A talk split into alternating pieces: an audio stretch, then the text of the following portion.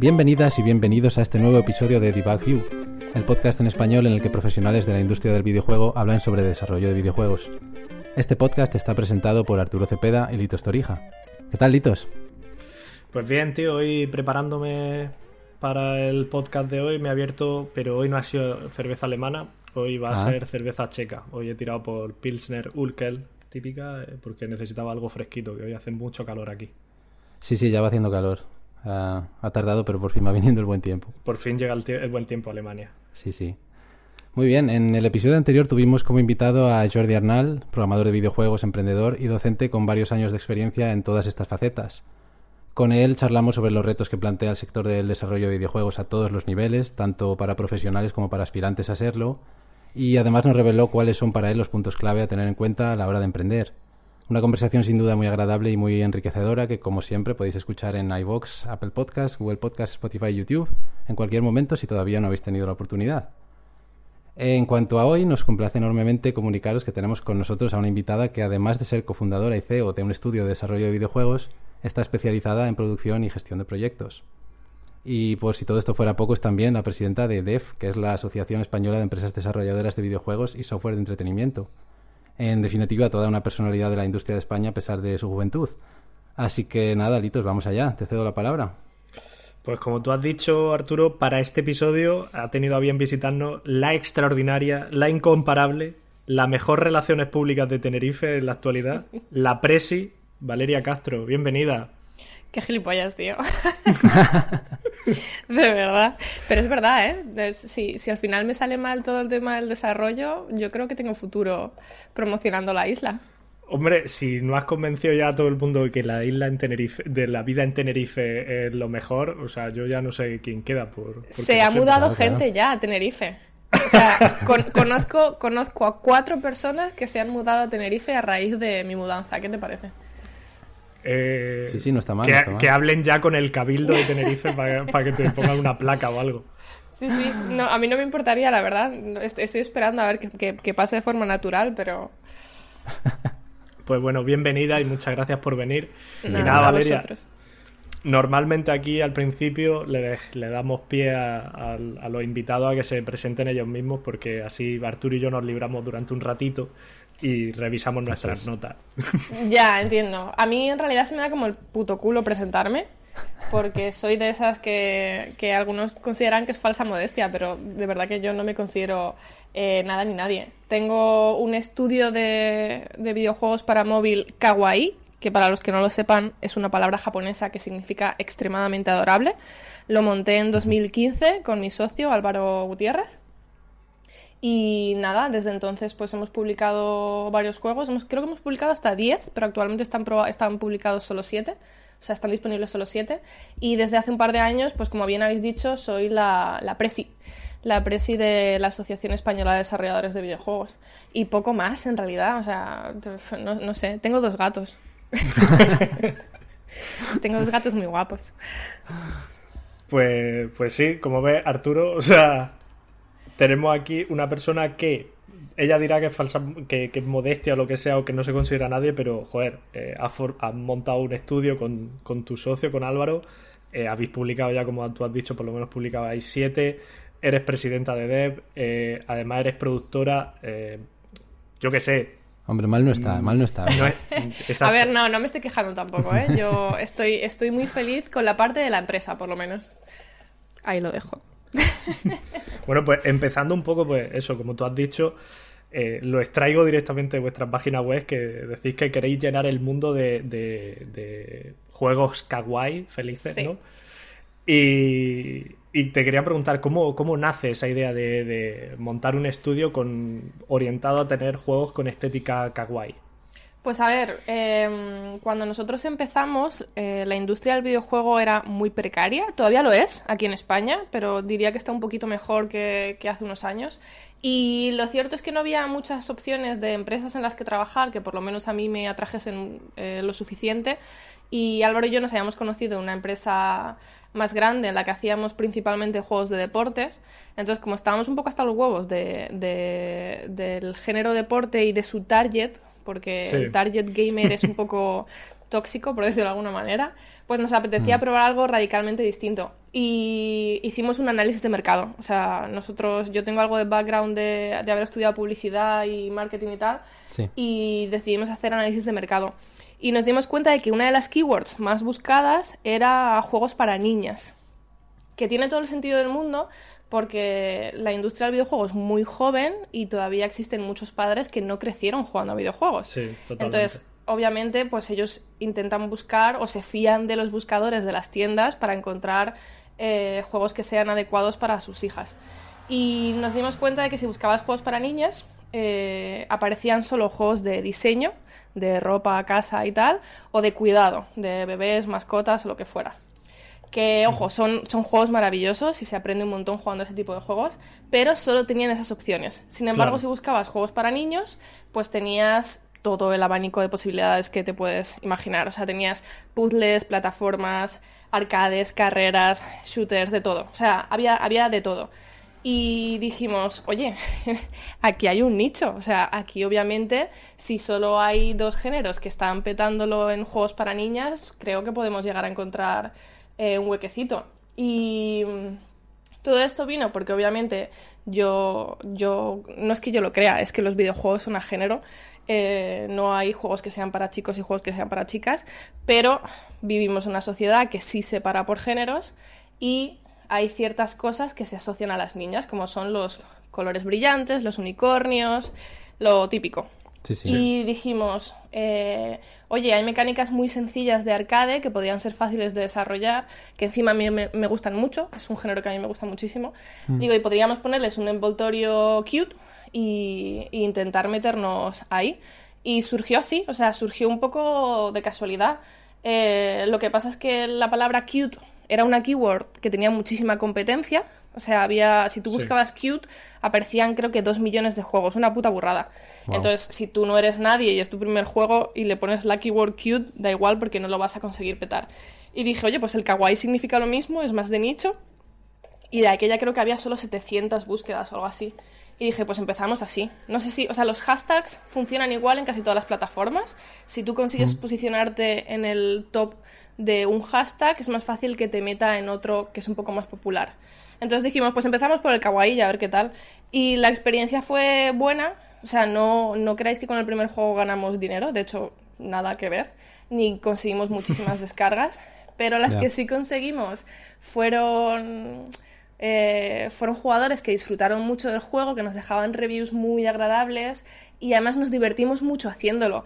Entonces dijimos, oye, pues vamos a seguir un poco por esta línea y hasta el día de hoy. Sí, porque además, o sea, viendo vuestro repertorio, me he puesto un poco a mirar lo que habéis hecho. Sí. De hecho, he jugado un, un par de, de juegos que habéis hecho. Y, y habéis tocado desde el género musical, con Sweet Scenes, eh, los puzzles, como en Symmetry, Path of Perfection. Ahora Sí. os, he, os he visto que estáis más liados con el RPG, o sea, lo que tú Con el dices. RPG, está- sí. eh, estáis tocando distintos géneros y, y haciéndolo accesible a, a- a un público a lo que a los que a lo mejor yo que sé el RPG eh, en- por estética o lo que sea muchas veces le da la espalda Correcto. Es que claro, esto ha ido evolucionando. O sea, sí, es que si me pongo a hablar de la historia de Platonic, igual tenemos aquí para siete horas de podcast. Pero, pero Symmetry, eh, curiosamente, fue el segundo juego que desarrollamos, porque el primero fue Sweet Scenes, que era cute y tal, no dio dinero, no tuvo muchas descargas, y encima en la industria sentíamos que había cierto rechazo. O sea, yo iba a eventos y demás y veía que la gente me miraba pues como una chica que hacía juegos para chicas. Y en mi, en mi ego de jovencita, pues eso hería mis sentimientos. Entonces dije, pues voy a hacerles un juego de mierda alternativi para que vean que los juegos alternativos los puede hacer cualquiera. Entonces hice Symmetry, de verdad. O sea, esa fue la única motivación, demostrarle al mundo que hacer cosas abstractas, súper profundas y estúpidas lo puede hacer cualquiera. Eh, y funcionó, ¿eh? O sea, la prensa, la prensa nos hizo caso, nos destacó Apple en todas partes, los desarrolladores empezaron a decir, guau, qué bien, qué genios, lo típico, yo qué sé, mierdas. El caso es que ese juego eh, para nosotros fue mucho más estresante. O sea, no, no disfrutamos el desarrollo. Porque como desde el principio se interesaron inversores, pues tuvimos a un montón de gente metiendo mano. Cambia de esto, poned esto otro, no, ahora modifica de esto, no, esto tal. Mm. Entonces, todo lo, que, lo bien que nos lo habíamos pasado con el primer juego, es algo que perdimos con el segundo. Y de hecho acabamos tan hasta los huevos que mandamos a todo el mundo a la mierda y dijimos, vamos a hacer el juego otra vez de cero por nuestra cuenta con lo que nosotros queríamos hacerlo.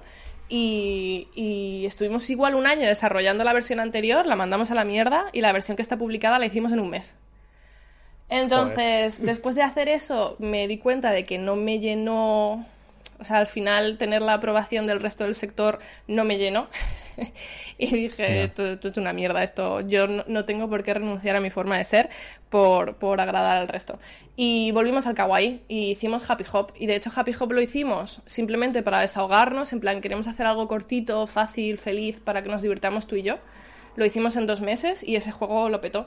Y a día de hoy es el juego que, pues, que paga la, la mayor parte de las nóminas de mis trabajadores.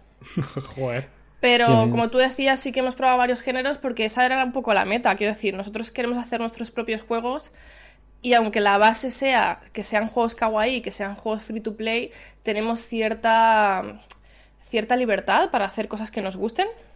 Eh, entonces, ya que tienes tu empresa y que estás generando un beneficio constante, aunque no sea muy alto, es constante, pues qué menos que hacer juegos que te gusten.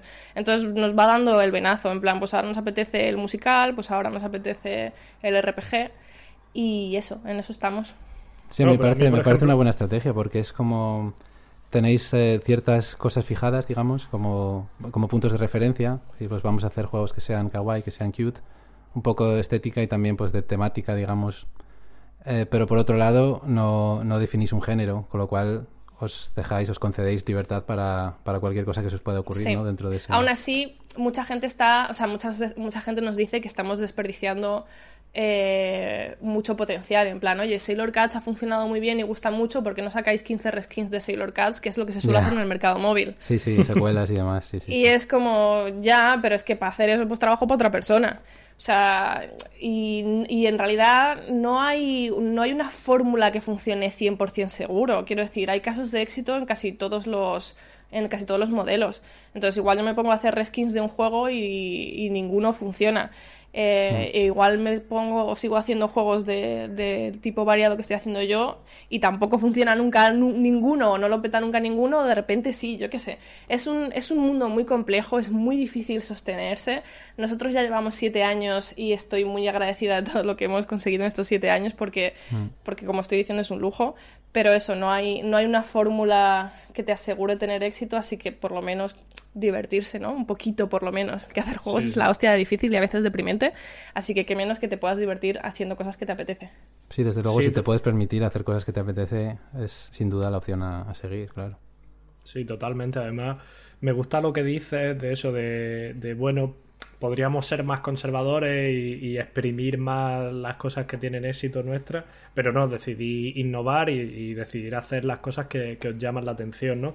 Y, eso me retrotrae un poco a, un artículo que sacó Coldo Gutiérrez sobre si los indie eran realmente eh, innovadores o algunos una vez habían llegado a, petarlo, habían dicho, pues esto me va bien, voy a ser más conservador. Y me gusta ver que, que no, que hay estudios que hay estudios indies que, que sí, que, que, hacen lo que les, viene en gana, por decirlo de alguna manera, lo que les llama a nivel creativo antes de asegurar la...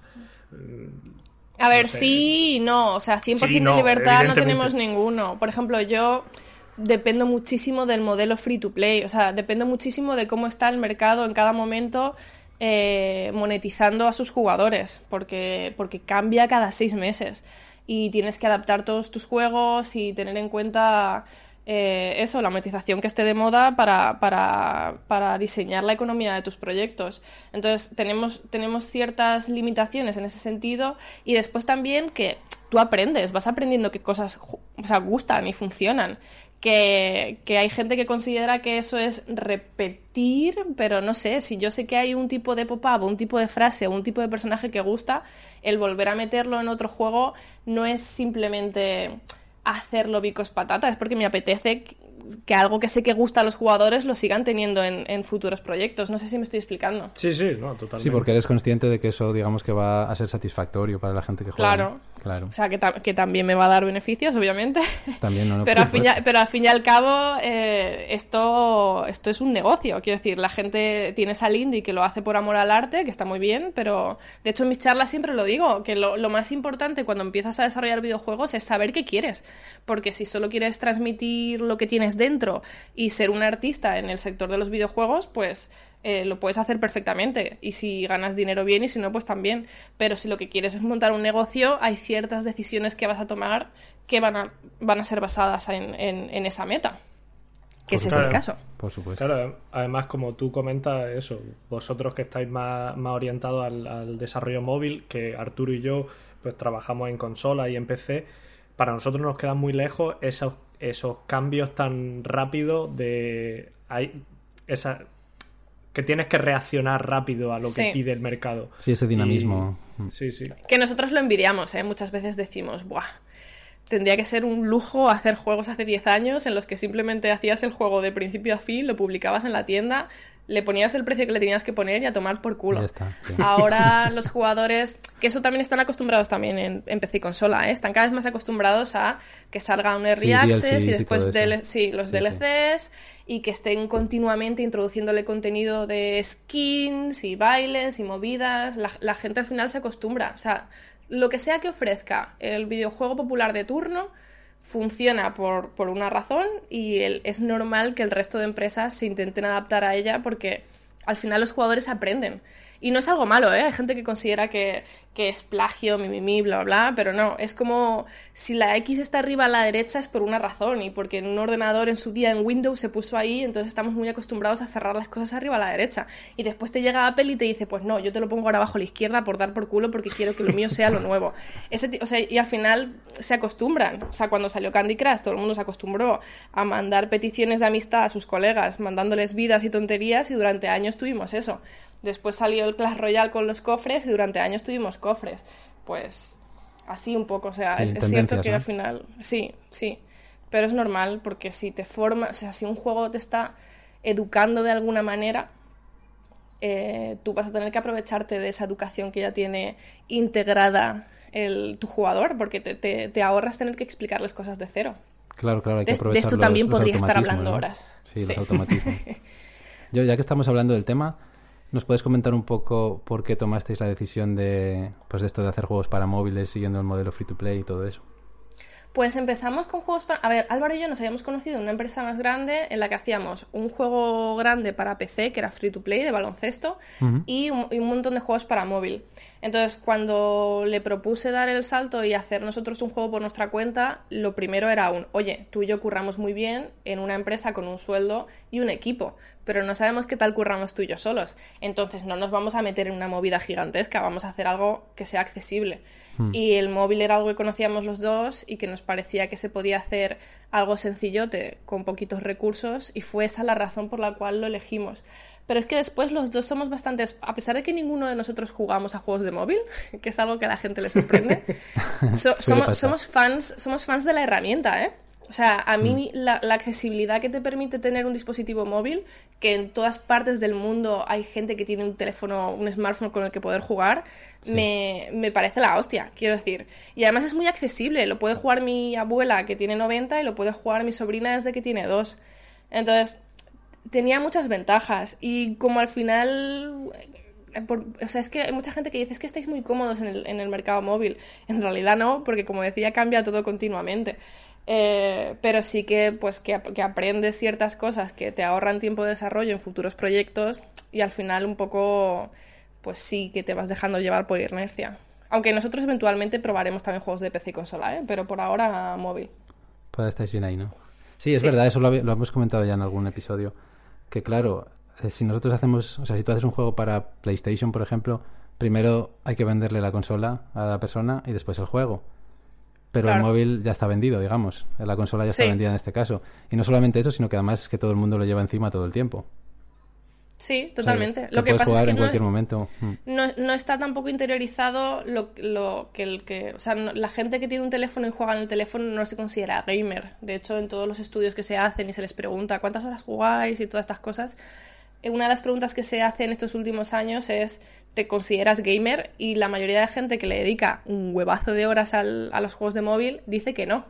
Pero es porque eh, si, si, en vez de llamarlo móvil, porque al final el móvil es una puta consola portátil, quiero decir. jugar a la PSP o jugar al móvil, hay, hay, muchos juegos que se podrían jugar en ambas plataformas. Y de hecho hay muchos juegos de móvil que se están exportando a Switch precisamente porque, porque se, se pueden jugar perfectamente en, en, cualquier pantalla táctil. Entonces, el marketing siempre haciendo de las suyas. Como no se ha vendido que, el, móvil es una herramienta muy potente como consola, eh, pues la gente no todavía no tiene interiorizado el, oye, esto, esto en realidad, aparte de ser un teléfono y una calculadora, es una consola, es una consola portátil. Sí. Cambiará, llegará, llegará al día. Sí, yo pues creo que, va cambiando. Que, yo miro cómo juega mi sobrina y, evidentemente ha cambiado. Ella coge, ella no hace distinción, no, no hace prisionero entre la tablet, la Switch o, Tal cual. o, la Play. Claro. Si es que mi, sobrina juega al Fortnite en el PC, en la consola del de, novio de mi hermana y en, el, y en la tablet. O sea, y para ella es simplemente pues otro sitio donde jugar. Claro. Pues eh, además, te quería preguntar porque has dicho que te fuiste, eh, que montasteis Platonic con, tu compañero, con Álvaro. Eh, Álvaro es un programador, ¿verdad? Sí. O sea, me hace gracia, ¿no? Un poco la extraña pareja, el, programador y la, y la productora que montan un, un estudio, ¿no? Que, sí. A ti y a todos. De hecho, ahora, ahora me invitan a todas partes pidiéndome hablar de, de la función de productor, pero mis primeros años era enfrentarme siempre a la preguntita de oye, si Álvaro programa y tú eres productora, ¿tú qué haces? Que era como, mira, hijo de puta. que era como, vete la mierda. Claro, porque hacía más cosas. El diseño lo hago yo, el arte del primer juego subcontratamos a unos artistas kawaii, pero todo el tema de interfaces, porque yo también he sido diseñadora gráfica, eh, mm. todo el tema de adaptar el arte a lo que necesitábamos, todo eso también lo hacía yo, el, el, diseño de la monetización también lo hacía yo, la música la buscaba yo, pero claro, mi función principal, que era la que venía de otras empresas y en la que yo me sentía cómoda y la que me gusta, es la de productora. Entonces cuando te presentas no vas a decir, oye, pues soy productora, diseñadora, no sé qué, no sé cuánto, no sé dónde, era productora. Y, eso, a la gente le hacía, le hacía gracia la combinación, pero bueno, desde luego yo creo que demostramos que funcionó. yo, siempre digo que, soy la prueba de que tener un productor en el equipo es, es útil. aquí lo, lo, hemos mencionado en multitud de ocasiones porque además eh, no sé cómo será ahora en, en, España, pero cuando yo estaba estudiando un máster como programador, que es mi campo, eh, no conocía ni cómo se forman los productores. Y una vez, y en España no, no tenía mucha orientación o no tenía mucho conocimiento de, productores trabajando en España, pero una vez que me fui al extranjero vi que era una pieza clave de cualquier desarrollo. Hmm. Y, y entonces pues fue eso, que eh, te iba a preguntar un poco de dónde, de dónde nacen los productores, de dónde salen. pero, pero bueno, como tú dices, tú venías de, haber tocado varias ramas y, ya. Claro. a ver, yo te, puedo contar mi caso particular. Pero es, es, cierto que ahora, ahora sí, ahora ya existen grados y másters de producción y marketing. La mayoría juntan, juntan ambas ramas que por un lado son muy diferentes, pero por otro, pues mira, eh, son, es, muy útil tenerlas juntas. Yo las tengo y, desde luego les saco provecho. Mm. Em, y en España la mayoría de productores que yo conocía cuando entré, la, o sea, hace 10, 10, 12 años, eran pues que habían empezado de QA y de QA, porque el QA al fin y al cabo es, es un perfil que está muy al tanto de todo el proceso de desarrollo porque le llegan bugs de programación, pero también tiene que revisar arte y se comunica con todo el equipo. Entonces yo creo que, de forma casi natural eh, evolucionaba, si alguien tenía ciertas dotes de, de, liderazgo o de gestión, pues le surgía natural el decir, oye, pues voy a ayudar a gestionar el proyecto. Em, también he visto algún caso de diseñadores que se han movido a producción pero porque los diseñadores y los productores en empresas muy grandes pueden llegar a, chocar mucho, porque claro, el diseñador quiere hacer algo y el productor no le deja. por falta de tiempo, recursos o lo que sea. Entonces conocía a unos cuantos diseñadores que se habían pasado a producción porque me decían, es que el productor es el que tiene voz y voto. Entonces estoy hasta los huevos de que me quiten todas las ideas. Yo me voy a hacer productor para, para poder tal. Pero bueno, que sí, que no había estudios per se. Pero yo en mi caso particular tuve suerte porque con 18, 19 años fui a uno de los primeros Game Labs, a una de las primeras ediciones de Game Lab. Y yo siempre había sabido que quería dedicarme a videojuegos, pero no tenía claro eh, ni cómo se hacían, ni qué perfiles existían, ni nada. De hecho, yo soy la típica que entró en informática porque era lo único de, oye, pues videojuegos e informática. Y mm. al hacer el primer año de carrera, eh, me di cuenta de aquí lo que me están enseñando es a programar. O sea, aquí voy a salir siendo programadora. Y yo no quiero ser programadora, yo quiero mandar. yo, tenía claro que yo lo que quería era tener un equipo para, para, hacer mi idea y mis cosas a mi manera. Y en esta, en esta primera edición hubo una persona que mencionó los perfiles así de pasada, en plan, pues está el diseñador, está el diseñador de sonido, está no sé qué, y está el productor. Y explicó que el productor era un poco el jefe del equipo, el que gestionaba las cosas. Eh, y lo mismo, se hicieron preguntas desde el público de, oye, ¿qué hace? o qué se estudia, o qué no sé qué. Y dijo, pues básicamente es el que gestiona el equipo y está, o sea, y gestiona las tareas de cada individuo, para que no haya nadie perdiendo el tiempo o esté sin tareas, porque otros estén avanzando por un lado que no tiene sentido. Entonces te decía, pues yo coordino a los artistas y a los programadores para que puedan trabajar en paralelo y el proyecto salga eh, de la forma más eficiente posible. Y dije, ah, ya está, quiero ser eso. Entonces le, pregunté qué, podría estudiar o qué, qué conocimientos tendría que tener. Y me dijo, el productor tiene que saber de todo. Y dije, pues nada, qué de puta madre. y dije, pues, pues, pues aprender de todo. Entonces, me hice publicidad, porque publicidad tenía especialización en Project Management, que me parecía como lo más, lo más parecido. Eh, eso y que duraba cuatro años y yo ya había perdido uno en, en, informática y dije, así mis padres no se enfadan conmigo cuando les, cuando les diga que me cambio de carrera. Eh, ahí me especialicé en diseño gráfico porque quería tener ciertas dotes de, En mi vida me imaginé lo útil que me, iba a ser, que me iba a ser porque mis juegos de móvil son 100% interfaces. Es algo que, que siempre le digo a la gente, que la gente se piensa que hacer juegos es gameplay y el gameplay al final es lo más fácil. Todo lo demás es lo que lleva mucho tiempo, especialmente las interfaces. Al menos en nuestro caso. Y bueno, y cuando terminé eso, me hice un máster de informática gráfica que no terminé, eh, pero me, ayudó a tener los conocimientos necesarios para saber si un programador me está timando. Eso es muy importante. es muy importante y muy necesario. Y Álvaro siempre se ríe porque dice que es lo que más le gusta de mí y a la vez lo que más odia. Porque claro, de vez en cuando te decían, es que esto no se puede hacer, y era como, me cago en tu puta vida que no se puede hacer. Y te ponías a buscar y decías, pues mira, este lo ha hecho. Y era como, bueno, sí, supongo que se podía hacer esto. y no sé. O sea que el haber hecho eso te permite digamos, estar más preparada para que no te la den con queso, ¿no? Exacto. Entonces, claro, yo hago ahora en la empresa, aunque siga siendo chiquitita, pues la dirección de arte. Yo tengo dos artistas maravillosas que ya son buenísimas y me tiran las líneas estéticas y hacen todo el arte de arriba abajo. Mm. Pero la que les dice, oye, pues esta línea no me gusta, esta creo que tenemos que tirar más por esta línea, creo que esto es lo que está fallando, esto no termina tal, que es un poco dirección de arte entre comillas, pues lo hago yo. Em, lo mismo, lanzar las ideas, diseñar, pues también. Y todo esto es porque he podido estudiar un poquito de todo. Claro, claro. si yo quiero hacer un paréntesis, eh, porque has mencionado lo del primer Game Lab.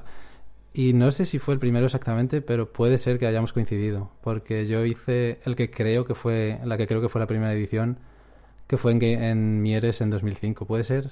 Eh, no, esa fue la, la, que yo fui, fue en la universidad de.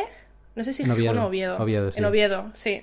La de Mieres fue la primerísima. A esa no vale, fui. Vale, vale, No, entonces no, porque yo fui a esa y después De hecho, yo, fui a, la, a la que fue en Oviedo y después la siguiente se la llevaron a un Game Fest de Madrid. Y después de Madrid ya se movieron a Barcelona. O dos años después. O sea, estuvieron dos años en Madrid y de ahí se movieron a Barcelona. Después a Barcelona, sí, sí. Yo a la siguiente que, que fui, eh, creo que he estado dos veces allí, en, en, una vez en Mieres, otra vez creo que fue en Gijón o en Oviedo. Y después ya sí, la siguiente vez que he ido ha sido ya en Barcelona.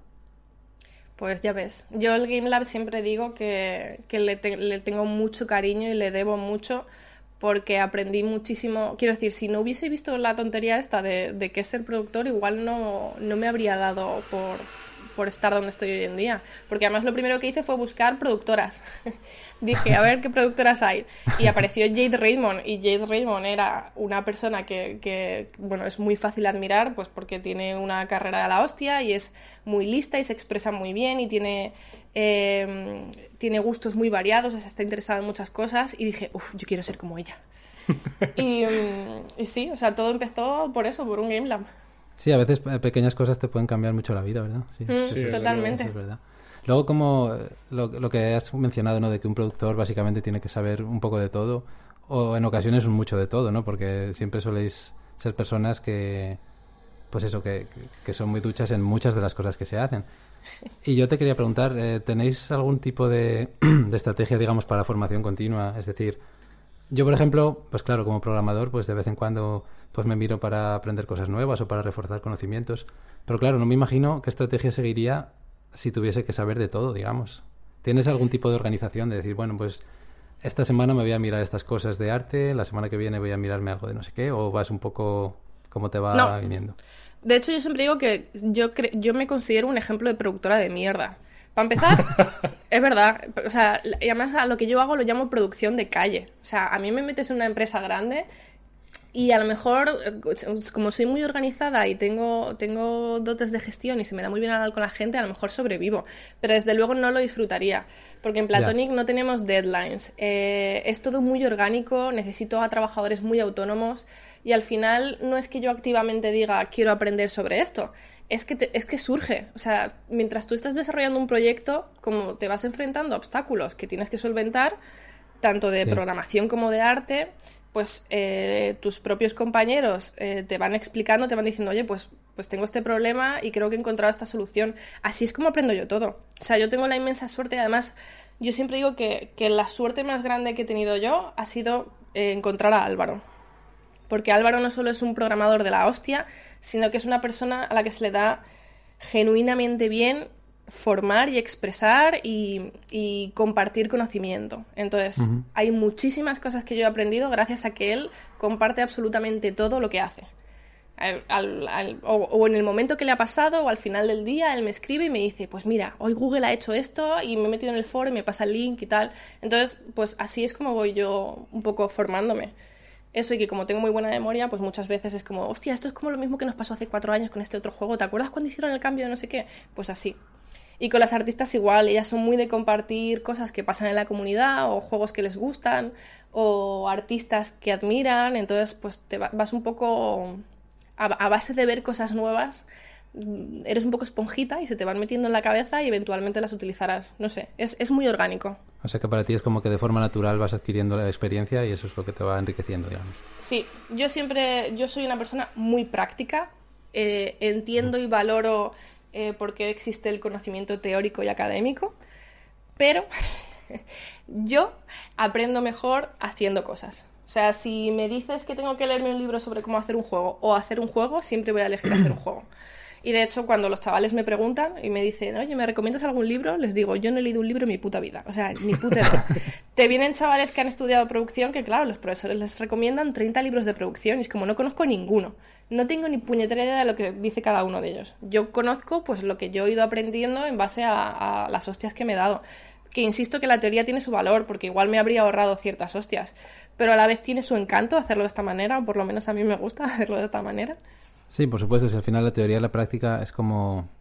O sea, yo suelo poco hacer un símil, yo suelo hacer un símil con, con la música que es así muy sencillo de entender, que es como la teoría es como los ensayos y, y la práctica es un poco como el concierto, ¿no? Que al final lo de verdad es el concierto, lo que ve la gente, lo que compartes con los demás es, es el concierto, ¿no? Entonces, claro, al final lo que cuenta es la práctica, Hmm, sí, que sí. es cuando ejerces, ¿no? Digamos. Claro, sí, sí.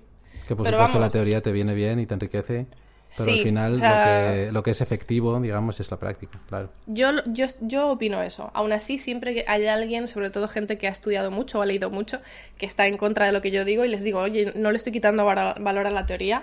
De hecho, yo leo mucho, pero yo qué sé, lees blogs, de repente estás en Twitter y alguien comparte, eh, pues el diseñador de no sé qué empresa ha hecho una lista de cosas que él ha aprendido en el desarrollo de este proyecto, pues te lo lees. Y te lo lees en 15 minutos y ya has aprendido un montón. Y a lo mejor eso si lo publica en un libro, yo no me lo leo jamás, pero como hoy en día el conocimiento está muy universalizado y la gente comparte eh, conocimientos a través de podcasts, videotutoriales, eh, blogs o incluso tweets, pues si estás interesado en algo que te gusta, al final estás al día informado, no sé.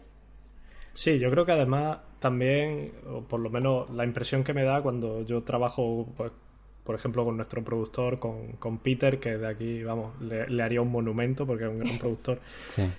Eh, una de las cosas que me da la sensación es que él además, aparte de estar interesado ¿no? en que le cuentes, vale, hay este problema, ¿por qué? ¿Qué pasa? Explícamelo. ¿no? Eh, necesita ayuda de otro departamento, no sé qué. También me, parece muy, muy interesante ese papel que hace un poco de mediador. Cuando hay dos equipos, dos departamentos o dos personas de dos departamentos que tienen a lo mejor un conflicto porque yo quiero hacer esto de tal manera, pero no, no se puede y se tiene que hacer de tal manera. Y, y esa y para hacer de mediador necesita saber todas toda eh, las vicisitudes que hay en, ese, en ese aspecto, ¿no? Para decir, vale, pues creo que la mejor manera, por temas de, cuánto tiempo tenemos, por cuánto dinero tenemos, la mejor manera es hacerla de, de tal manera, ¿no? Hmm. Y, y, creo que una parte muy importante de que el, de la presencia de un productor, porque es como esa persona un poco independiente de los egos que dice, vale, eh, vamos a mirar esto fríamente y creo que la mejor solución es esta. Y, y, ayuda mucho a solucionar conflictos de una manera sencilla entre equipos. Sí, sí. Si lo hace bien, debería, debería ayudar a solucionar conflictos, correcto. Pero sí. si no llega ¡boom! en tu cara.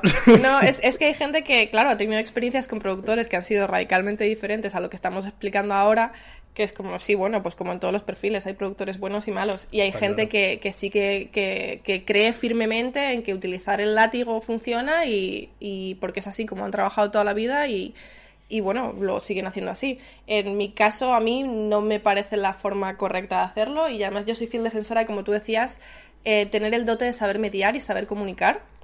Y, ya no es solo don de gente, sino tener eh, genuina preocupación por tu equipo, o sea, que entiendas que estás trabajando con personas, que es un trabajo muy personal, porque hay, como productor muchas veces tiras el trabajo de, de tus trabajadores y a lo mejor estás tirando trabajo que les ha costado mucho, no solo en tiempo, sino en, quebraderos de cabeza, y tienes que también gestionar el, cómo les va a afectar, porque, porque antes se ignoraba, antes te decía, sí, esto hay que empezarlo de cero, y a lo mejor tenías a una persona deprimida que de repente envejecía cinco años y te la sudaba muy fuerte.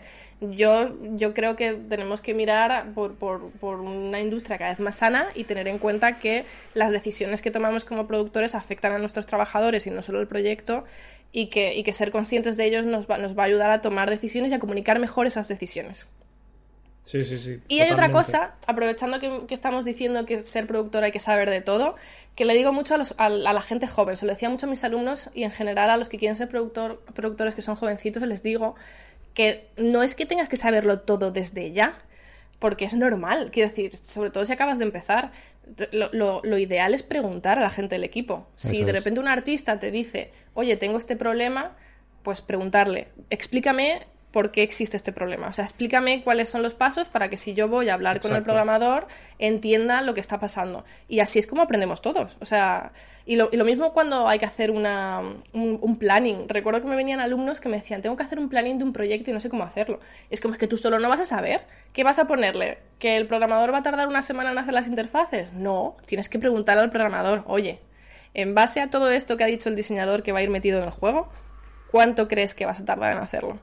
Y les, y les volaba la cabeza. En plan, ay, yo pensaba que tenía que hacer yo el planning, que es como, ¿cómo lo vas a hacer tú? Pero si tú no tienes ni puta idea de lo que cuesta desarrollar cada una de las cosas. Y que además cada persona es un mundo. A lo mejor un artista te hace esto en un día y otro te lo hace en tres. Yo qué sé.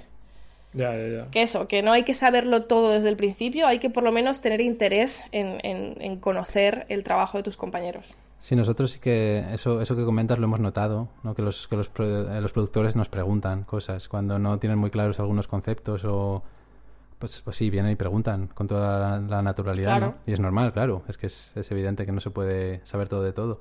Pero sí, se, se, ve que es una, una, estrategia bastante común y eso se aprecia desde fuera, ¿no? que, que es la estrategia que, que seguir los productores, ¿no? Muchas veces, cuando algo no está claro, nos pregunta directamente, oye, ¿me explicas todo esto y tal?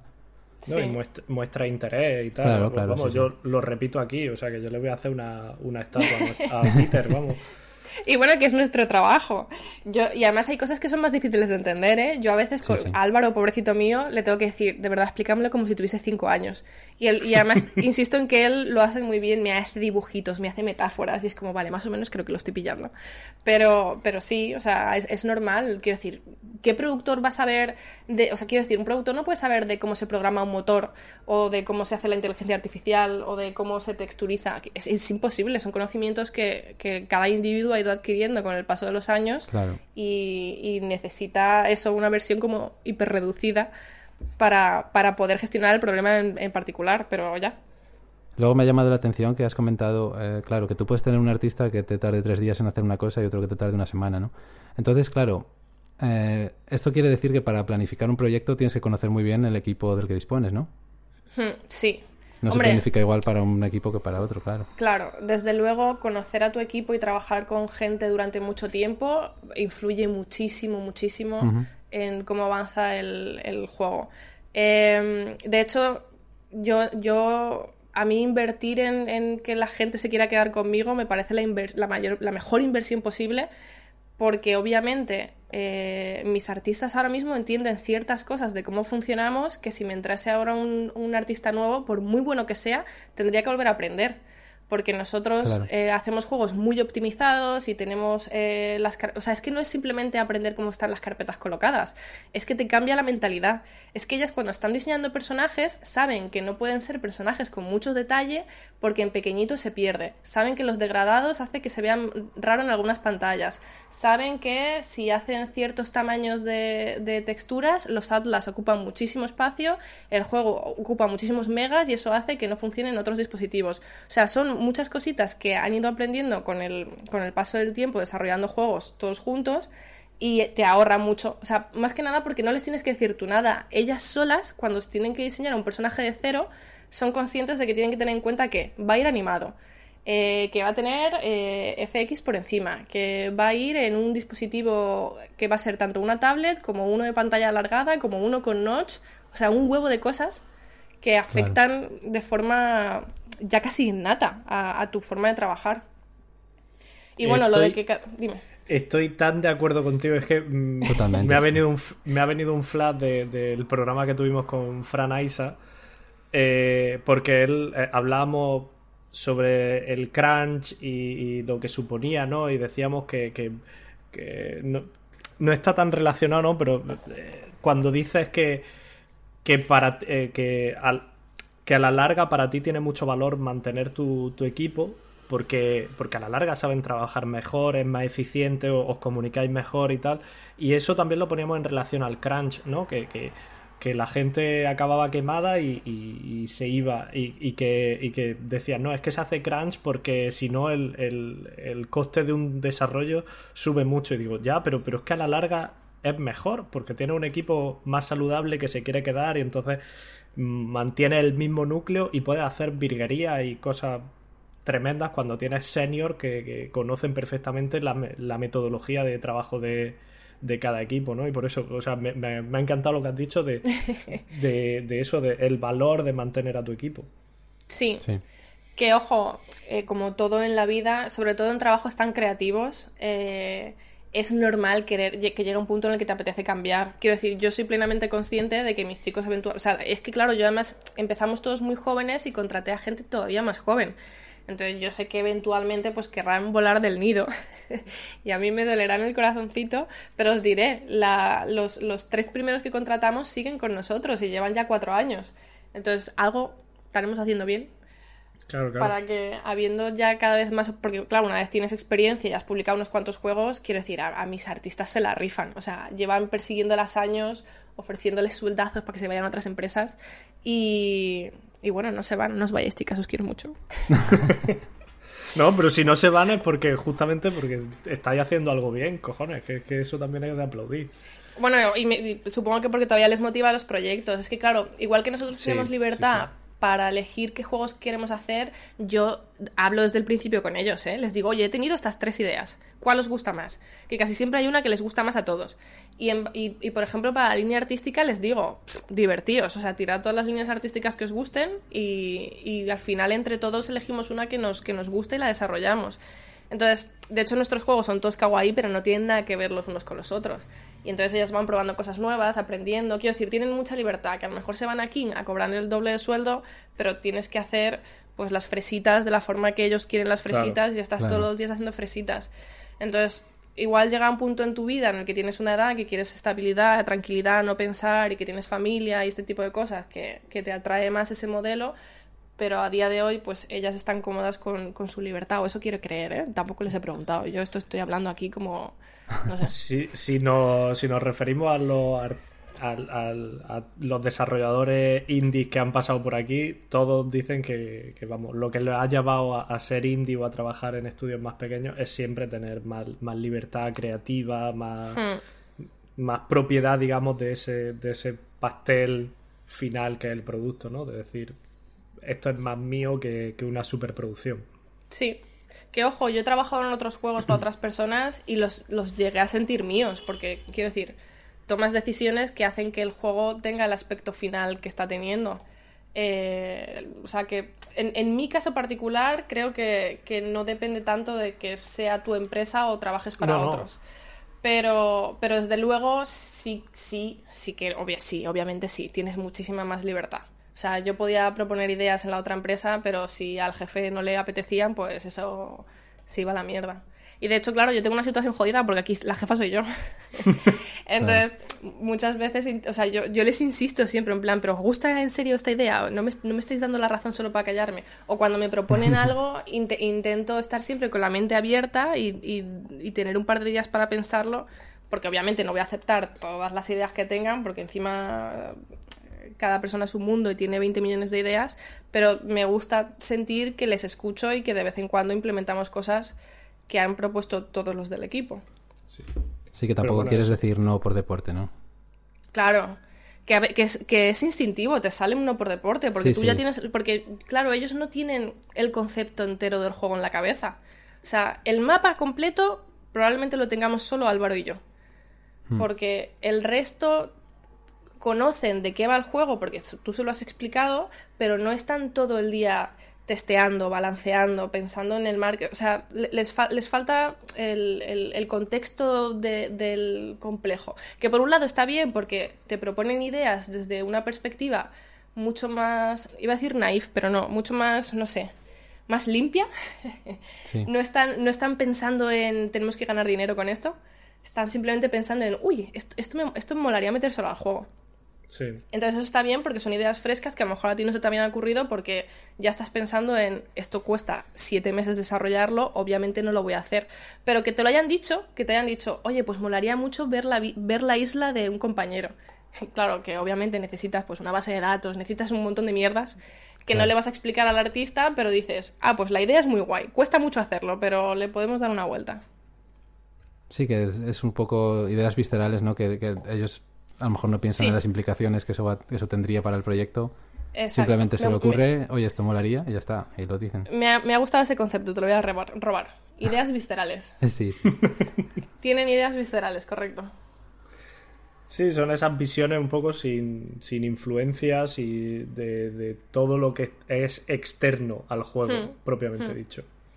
Y bueno, al final el productor pues es el que tiene que tomar las decisiones. Entonces encontrar el equilibrio entre lo que a ti te gusta, lo que se puede hacer, lo que haría feliz al equipo, lo que haría feliz a los jugadores, es complejo. Y no creo que nadie tenga la respuesta, como decía antes, y nadie nace sabiendo. Y al final, eh, en mi caso por lo menos, siento que la mayoría de las veces es un poco una apuesta.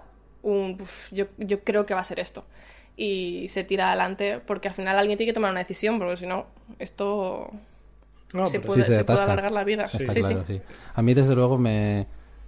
Vamos, celebro enormemente lo de la confirmación de este punto de vista más humano que se tiene hoy en día en las producciones o que se tiende a tener, ¿no? Yo tenía esa perspectiva ya o esa sensación de que actualmente, por lo menos en comparación con unos años atrás, sí que está este lado más de humano, este lado más humano de velar por el bienestar del trabajador y porque no solo por la salud, sino también, o sea, no solo por la salud física, sino también por la salud mental y mm. por, digamos, porque estén contentos y porque eh, sí, todo eso, ¿no? Mm, y sí, yo, desde luego, me parece una grandísima noticia que esto sea oficial, digamos. O sea, que, que hoy en día se planteen las cosas más desde este punto de vista. No solo voy a hacer lo mejor eh, para el proyecto, sino también para los trabajadores. También pensar en ellos y en las repercusiones que tienen las decisiones que yo pueda tomar o el feedback que yo les pueda dar y todo eso. O sea, me parece que yo, desde luego, desde el más absoluto desconocimiento de todas estas facetas, me parece que es el camino correcto, a mí personalmente, porque yo creo que es importante. Hmm, lo es. Es, es también. Es, es, que esto también da para podcast entero, ¿eh? Pero obviamente es complejo. Eh, yo, teniendo un equipo pequeño, claro, al final a la gente no le gusta que se diga lo típico de es tu familia, pero joder, son personas con las que pasas muchísimo tiempo y a las que quieres y admiras. Obviamente quieres que estén bien. Es así, es así. Y, y al final te enteras de la vida de todos. Entonces sabes cuando alguien está triste porque está pasando por algo, sabes cuando alguien está enfermo, sabes cuando alguien está mal por la razón que sea. Y, y, en mi caso ha llegado a ser una carga mental muy grande. O sea, llegó un punto en el que, en el que era un poco la madre, hasta el punto en, que sabía a la hora a la que tenía médico uno, dentista otro, lo que le estaba pasando a alguien con la familia, lo que le estaba pasando a alguien con la pareja. Y era, era mucha información que era como, uff, Claro, eh, esto a mí también me, consume energía. Me ayuda a tomar decisiones, obviamente. O sea, me ayuda a, decirle a esta persona, oye, no te preocupes, o vete, vete, esta semana a casa, o descansa, o ponte a hacer otra tarea que te entretenga más, o lo que sea. Hmm. Pero por otro lado, a mí me, me, o sea, me, generaba una carga extra. Entonces creo que encontrar un equilibrio de, entre preocuparse por tus trabajadores y a la vez no ser su psicólogo o su madre, está, para, para mí ha sido un reto. Pero sí, yo estoy de acuerdo con que creo que cada vez se, se intenta hacer mejor y se sigue peleando desde, desde abajo los desarrolladores para que se haga cada vez mejor. Así mm. que guay. Sí, sí, desde luego una grandísima noticia. Hmm. Y vale, sí, eh, eh, sí. No, continúa, Arturo. Continúa. Eh, vale, sí, no. Yo. Mm, mm, no sé si, si vamos a pasar directamente, si te parece bien que te haga algunas preguntas sobre, o que te hagamos algunas preguntas sobre Dev. Eh, sí, dale, dale. La primera, muy general, ¿cuál es tu cometido como presidenta? ¿Qué tiene que hacer la, presidenta de Dev? Muy sencilla pues la pregunta. No, no, es, o sea, es sencilla la pregunta, pero casi nadie lo sabe, ¿eh? Porque mi puesto es eh, meramente representativo. Quiero decir, no es mi trabajo. A mí no me pagan por estar de presidenta. Entonces, digamos que simplemente soy como el nexo de unión entre los desarrolladores y las administraciones públicas.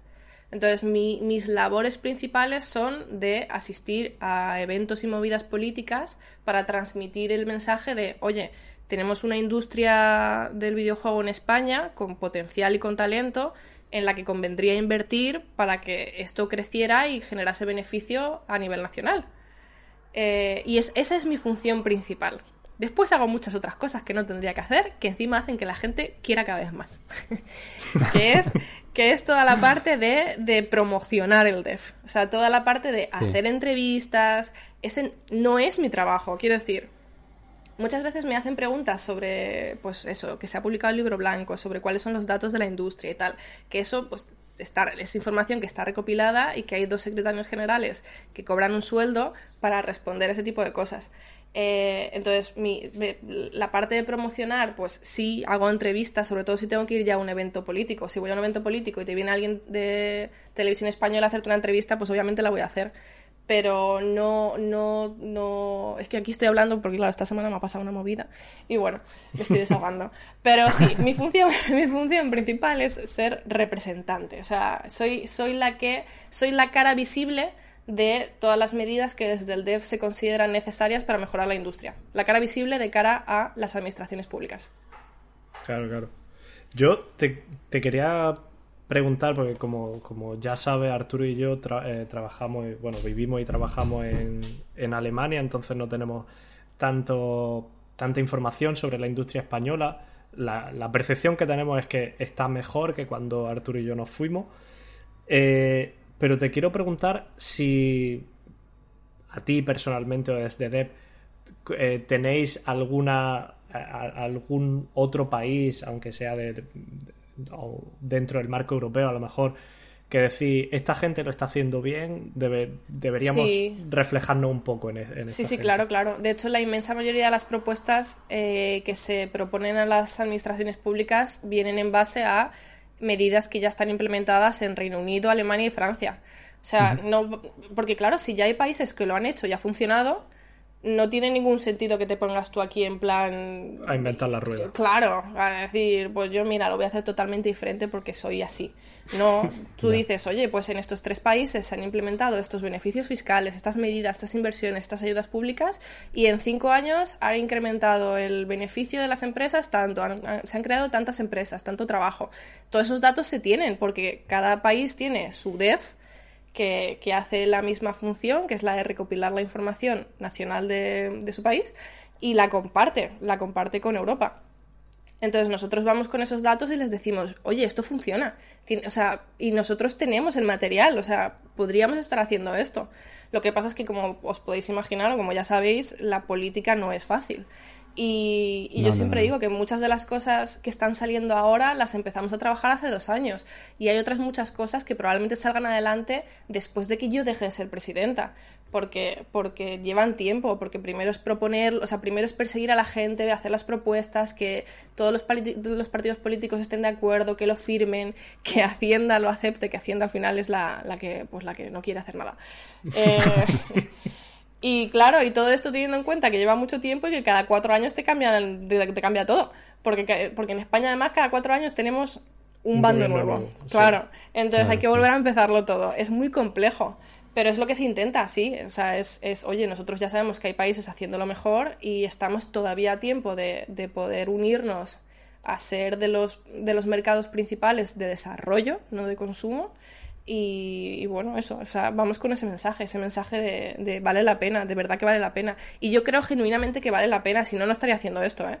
O sea, a mí, a mí esto, a mí esto me deprime muchísimo, pero sí que creo que, que, existe el potencial y que valdría la pena y me da pena que por el cambio generacional y por la desinformación y el desconocimiento, pues no se esté invirtiendo todo lo que, lo que se podría invertir, que, que, que al final resultaría beneficioso no solo para la industria del videojuego, sino para España.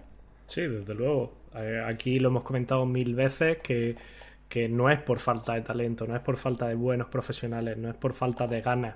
O sea, todo eso está. No, eso seguro, claro. Eh, evidentemente, pues los medios a lo mejor no son los mismos los que tenemos en España que los que tienen en Inglaterra. Pero desde luego talento hay yo creo, y como tú dices, yo creo que, que, que algo que, que de verdad puede reportar algo beneficioso, no solo para la industria, sino para todo el país. Y, está, yo que sé, está claro que cuanto, cuando ahora se están juntando, yo que sé, más empresas en Barcelona últimamente, eh, está aflorando una gran industria como un hub eh, tecnológico, digamos, allí, yo que sé, en Madrid hay mucho, quién sabe, lo mismo el siguiente paso es en el polo, en, el polo tecnológico de Málaga, no sé, qué posibilidades hay. si es que además... Eh, ya no solo desarrollo nacional, quiero decir, España es un país muy atractivo para el resto de Europa. O sea, hay muchísimas empresas que se traen sedes aquí, pues porque es un país en el que se tiene una calidad de vida a la hostia, que tiene un clima maravilloso, que tiene una comida increíble, eh, que es muy multicultural y, si siguiésemos invirtiendo en desarrollar la industria no crecería solo a nivel nacional, sino que cada vez vendrían más empresas, en fin, que, es, que, es, que, que si es que vale la pena invertir. No me va a escuchar ningún político en este podcast, pero por favor, inviertan. Oye, si, se animan, nosotros encantados de que, que nos escuchen, sin duda. Te quería preguntar, Valeria, em, desde el tiempo que llevas siendo presidenta, ¿sí que vas notando, aunque sea lento, que las cosas van mejorando?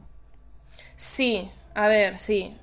Eh, por un lado siempre digo que soy muy optimista, pero sí, desde luego. Si no lo notase me habría ido ya. de, hecho me he querido ir varias veces y no me dejan. Pero, pero, pero sí. Eh, o sea, yo noto cada vez más interés. A mí ya me conocen. O sea, yo, es que miro dos años atrás y flipo con el. Conozco un huevo de políticos que en la puta vida yo me habría imaginado que me llevaría bien con esta gente. Pero, pero hay interés y cada vez, eh, cada vez entienden más por qué es útil el sector. Lo que pasa es que, como en todo, no somos el único sector audiovisual. O sea, hay muchos sectores peleando porque les den las mismas ayudas y cada vez más dinero y el dinero es finito y hay que repartirlo y entre el dinero que se roba y el que se reparte mal, pues lo que queda hay que, hay que saber distribuirlo. Pero sí, o sea, nosotros ya hemos conseguido ayudas nuevas que hace unos años era, era algo que, no existía. Y hemos conseguido que el, que el presidente del gobierno utilice la palabra videojuego en su discurso en su discurso de apertura. Es que, es que eso es algo que jamás había escuchado. O sea, que de repente toda la sociedad escuche de un presidente del gobierno que hay que invertir en videojuegos y que los videojuegos son una industria cultural muy potente en España, eso es algo que antes no existía, o sea, que no se había hecho nunca. Entonces, son cambios que yo entiendo que para mucha gente parezcan inocuos y que parece que no valen la pena para nada y que parece que se quede solo en humo, porque es verdad que gran parte es humo, pero por otro lado es como todo, si tú vas metiendo la patita poquito a poco y se va naturalizando el que el videojuego es una industria cultural y que y tiene talento y tiene potencial y que además es talento joven y puede generar mucho trabajo a los jóvenes, que es algo que necesitamos a día de hoy muchísimo, pues sí que creo que, que poco a poco iremos viendo pues una mejoría, tanto a nivel de inversión pública como a nivel de inversión privada. Sí, y además eso que reporta muchos beneficios, pues eso, de repente hay trabajo para gente joven porque la gran mayoría de trabajadores son, son gente joven. Eh, no se habla suficiente, yo creo, de, de todo el, todo lo que puede repercutir en positivo eh, todo el tema de, trabajar en remoto, ya no solo para trabajadores españoles, sino conozco bastantes trabajadores aquí en Alemania que dirían, oye, si puedo trabajar desde España y tal.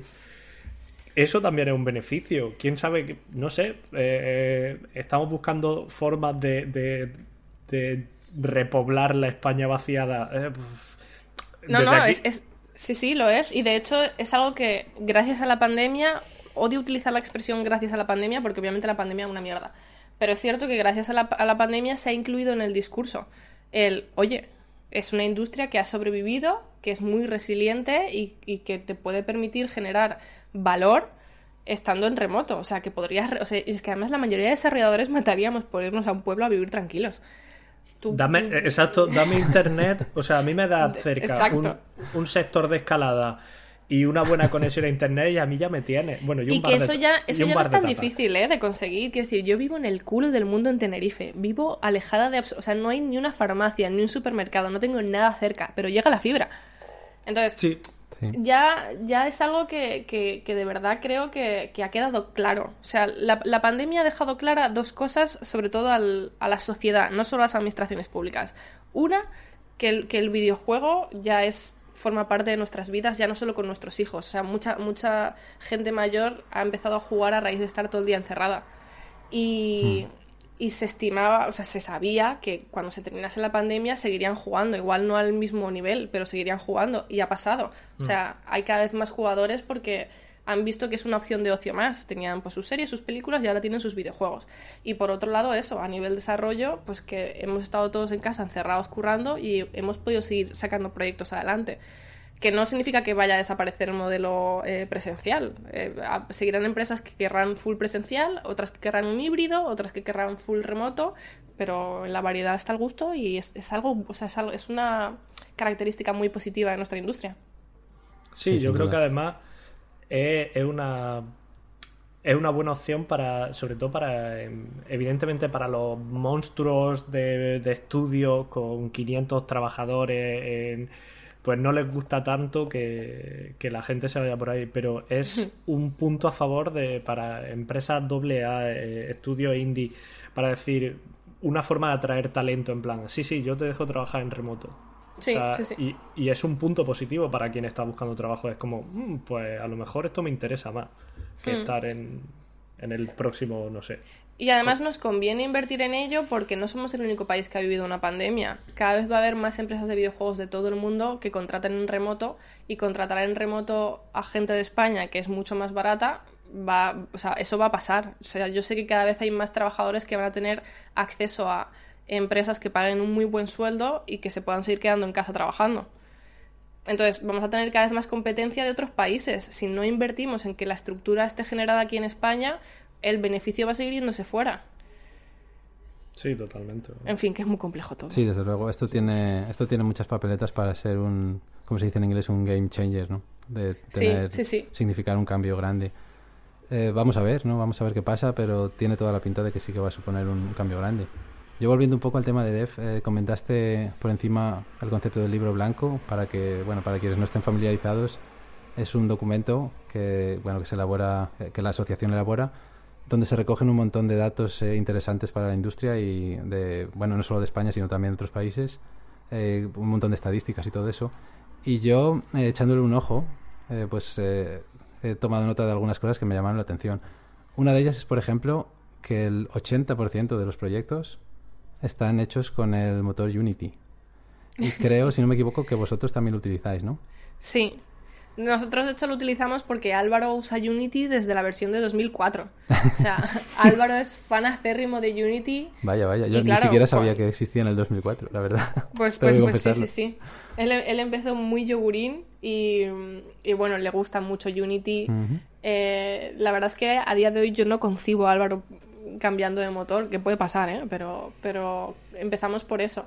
Y a ver, lo bueno que tuvo Unity, la razón por la que creo que tantos desarrolladores en todo el mundo la utilizan, es que eh, aparte de que era una herramienta muy accesible, mm. había mucho conocimiento compartido online. O sea, si tú tenías cualquier duda de cómo hacer una cosa, te metías y había un montón de gente que ya había compartido eso en, los foros. parece, una, parece una chorrada, sí, pero la, la, comunidad creo que es lo que hizo crecer eh, a la empresa. Y bueno, que ellos lo han hecho muy bien y han sabido ir integrando las necesidades de los desarrolladores y han sabido hacer el marketing y demás. Que en Real también, ¿eh? Y creo que tienen muy definido cada uno su, su target. Su espacio, sí. Pero sí, pero Unity me parece eso, muy accesible. Y de hecho en las universidades, bueno, en las universidades yo creo que se enseñan los dos. La verdad es que no sé por qué unas prefieren uno u otro. No, es algo que no me, no, no me había planteado pero, pero sí, sí que, sí que he, vivido el boom de, de, Unity y puedo entender por qué, por qué está a día de hoy siendo el número uno. Sí, yo tengo que decir que, o sea, yo sabía que, que era muy utilizado, que era el más utilizado, pero la cifra es que es aplastante, 80%. O sea, eso significa mm. que, eh, que, o sea, tienen un peso en la industria impresionante. O sea, ha sido también un... ha cambiado, ¿no? La, mucho la, la industria del videojuego. Sí, es que claro, yo siempre digo que la industria del videojuego es muy joven. Y si nosotros ya hemos vivido muchos cambios en estos últimos 10 años, pues la gente que lleva 20 o 30 más. Pero, pero sí, o sea, sí, ya. Es que, es que yo en el mercado móvil además ha cambiado tanto de cuando empecé a como está ahora y sigue cambiando. a veces agobia un poco porque te sientes muy boomer. Pero, pero sí, no sé. Desde luego que nuestro motor sea el principal a mí me, me gusta. sí, y luego... Sí, perdona. No, no, dime, dime. No, que te, he interrumpido, voy a pasar al siguiente dato, pero sí, sí. No, pasa, pasa al siguiente dato, dale. El siguiente dato que tengo apuntado es que solo el 6% de los trabajadores tienen más de 45 años. Wow. A ver, también lo puedo entender. Eh, y creo que pasa en más industrias creativas. Mm. Al final son sectores en los que te metes por pasión y que encima eh, como has mencionado antes, han tenido mucho crunch, son, son, son sectores que requieren de, de mucho esfuerzo psicológico y llega un punto en tu vida, y no es porque yo esté en ese momento ahora mismo, en el que necesitas desconectar y descansar. De hecho, yo he llegado a tener conversaciones con otros colegas desarrolladores de mi quinta de decir, tío, es que no estoy jugando a videojuegos porque estoy cansada. O sea, estoy todo el puto día analizando otros juegos, viendo mis juegos y veo gameplays y estoy en Twitter activa y tal, entonces en mi tiempo libre ya no me apetece jugar. Claro, claro, normal. Me, me, apetece pues salir a pasear o ver una peli o estar con mis gatos, yo qué sé. Y claro, yo no he llegado a los 45 todavía, pero sí que he visto en compañeros con los que trabajaba antes eh, eso, que de repente quieren una vida más tranquila, con un sueldo mejor del que les proporciona la industria actualmente y, al final pues se van, se van.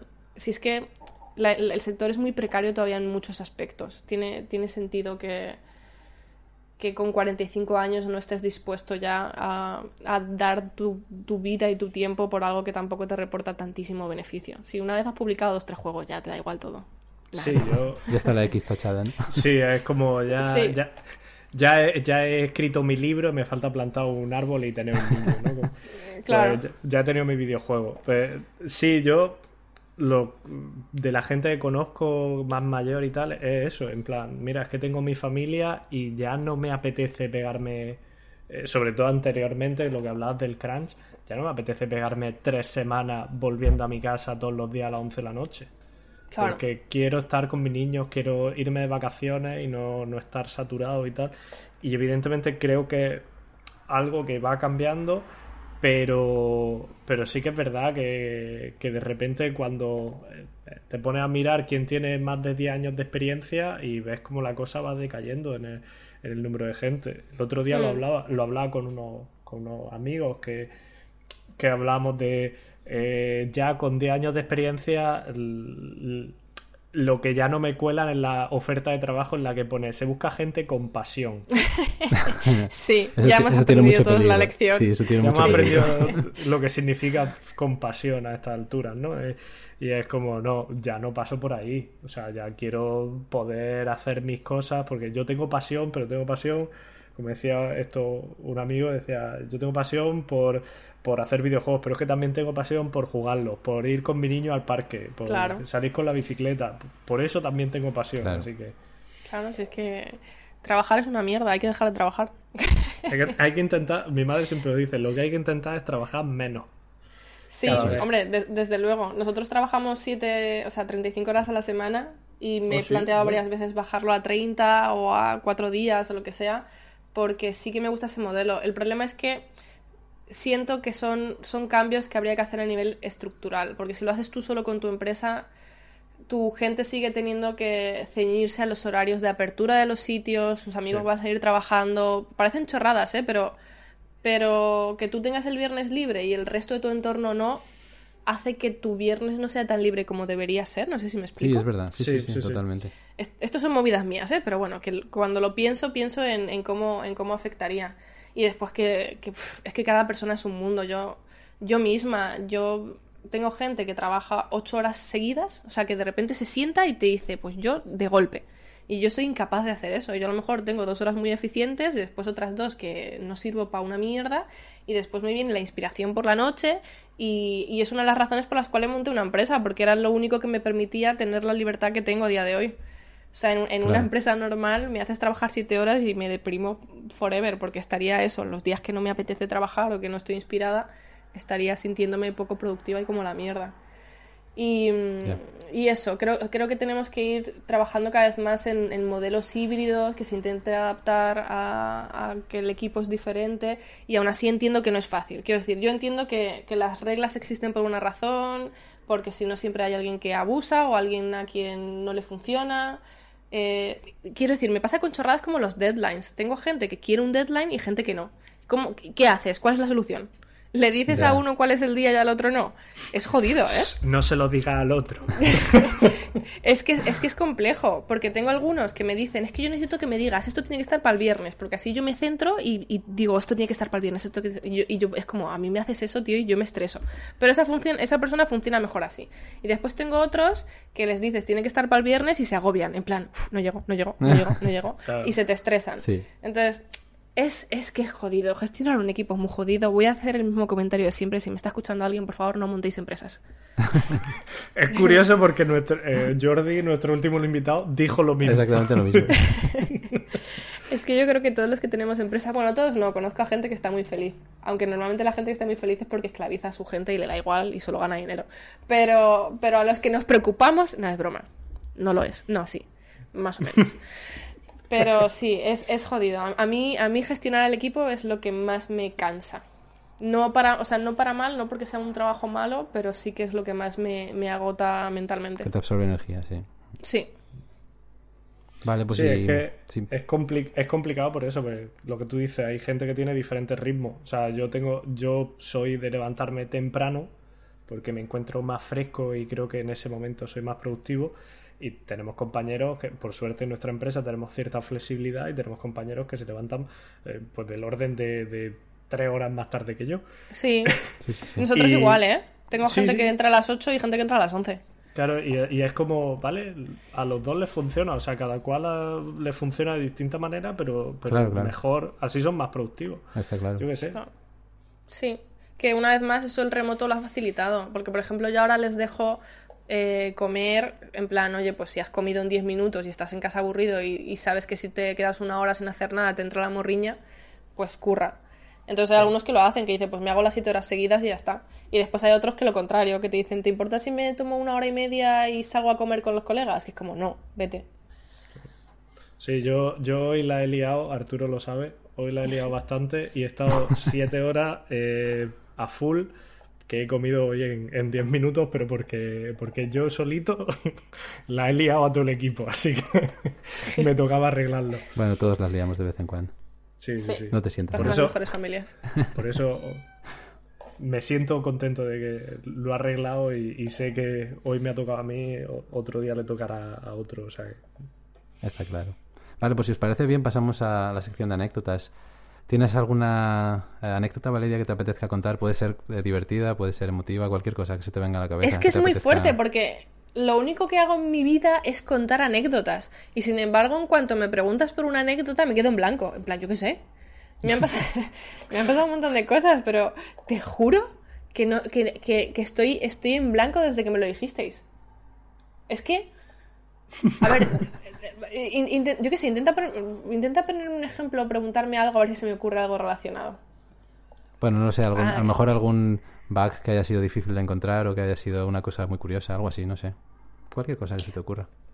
Bueno, lo que pasa es que en esta dejo mal al pobre Álvaro. Pero un día sacó, un- sacó, sacó una actualización con la consola visible. Sí. La típica consola que tenemos escondida, que pues que te da gemas gratis, te completa todas las misiones, te da los personajes y tal.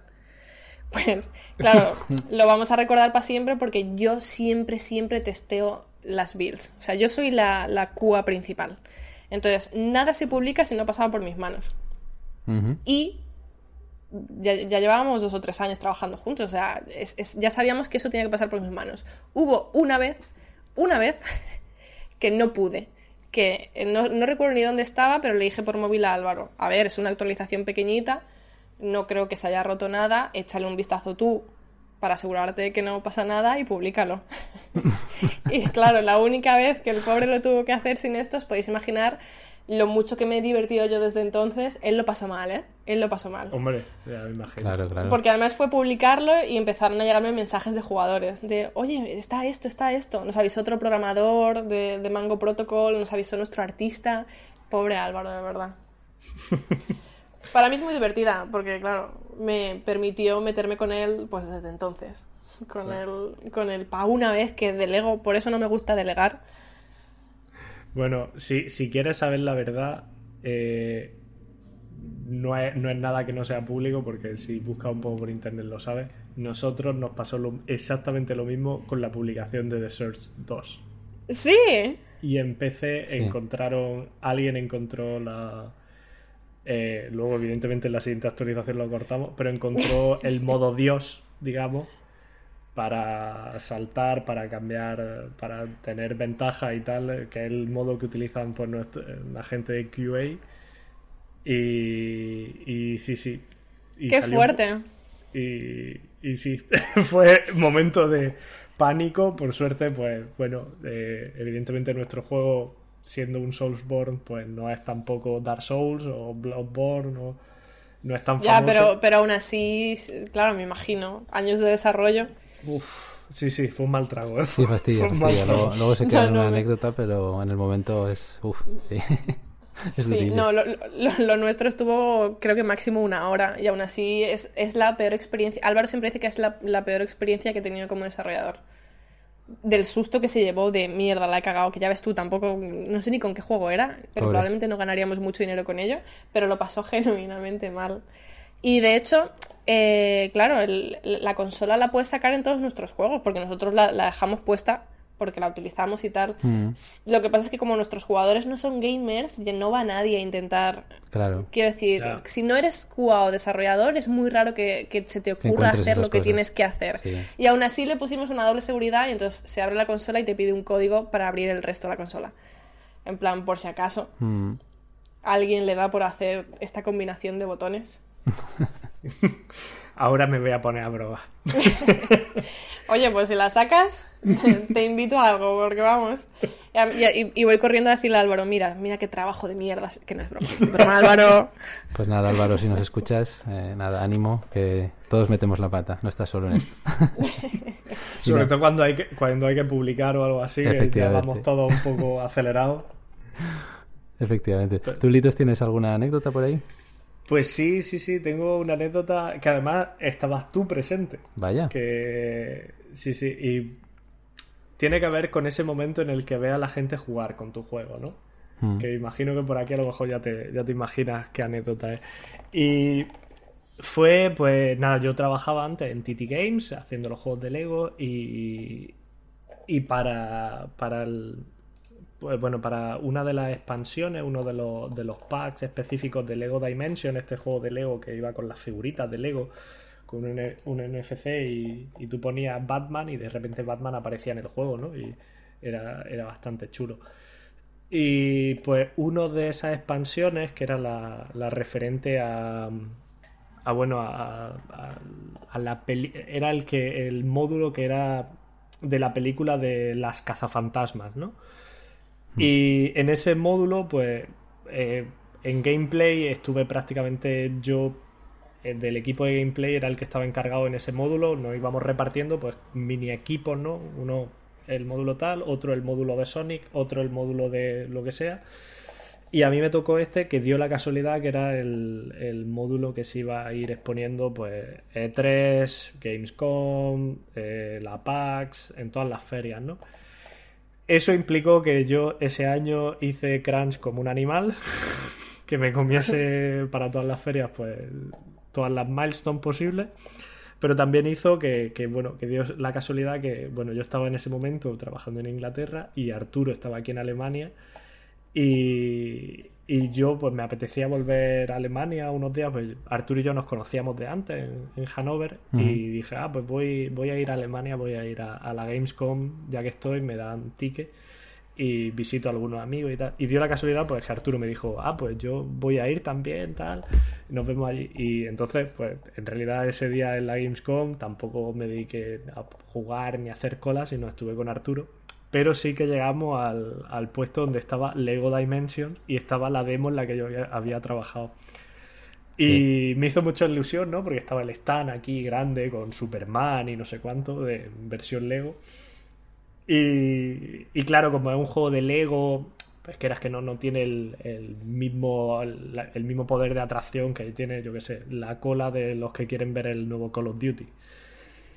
Y pues nada, nos, acerca- nos acercamos allí, allí a jugar y, y tuvo gracia, ¿no? Porque yo sí sabía cómo jugar el nivel, evidentemente, pero el, el chico que estaba allí, pues estaban de voluntarios, porque eh, normalmente eso pues tienen, van con agencias y tal, les pagan un dinerillo y estaban allí de voluntarios.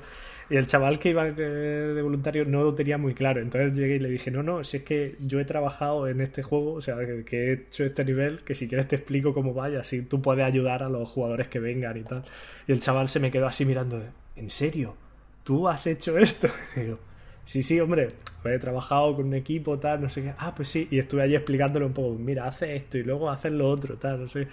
Y me hizo, me hizo mucha ilusión la, eso, e- esa la cara de- del chaval viéndolo allí en la feria. Ah, pues está, ah, joder, pues muchas gracias, ahora sí lo puedo explicar. Pues muchas veces esta gente pues le dicen, sí, estate aquí e intenta ayudar en el stand y ayuda a los que vengan a jugar.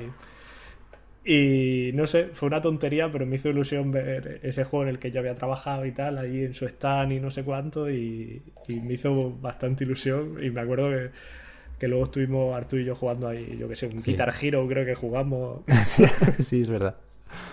A ver, a ver, tontería ninguna, ¿eh? Quiero decir, creo que es lo más guay de hacer juegos. El, el- el ver tu bebé publicado y cositas como publicidad o eso, que esté en un stand o lo que sea, y a la gente reaccionar. Sí, Y sí, sí. A la gente darse cuenta de que los juegos los hacen personas y decir, hostia, ¿de verdad esto lo has hecho tú?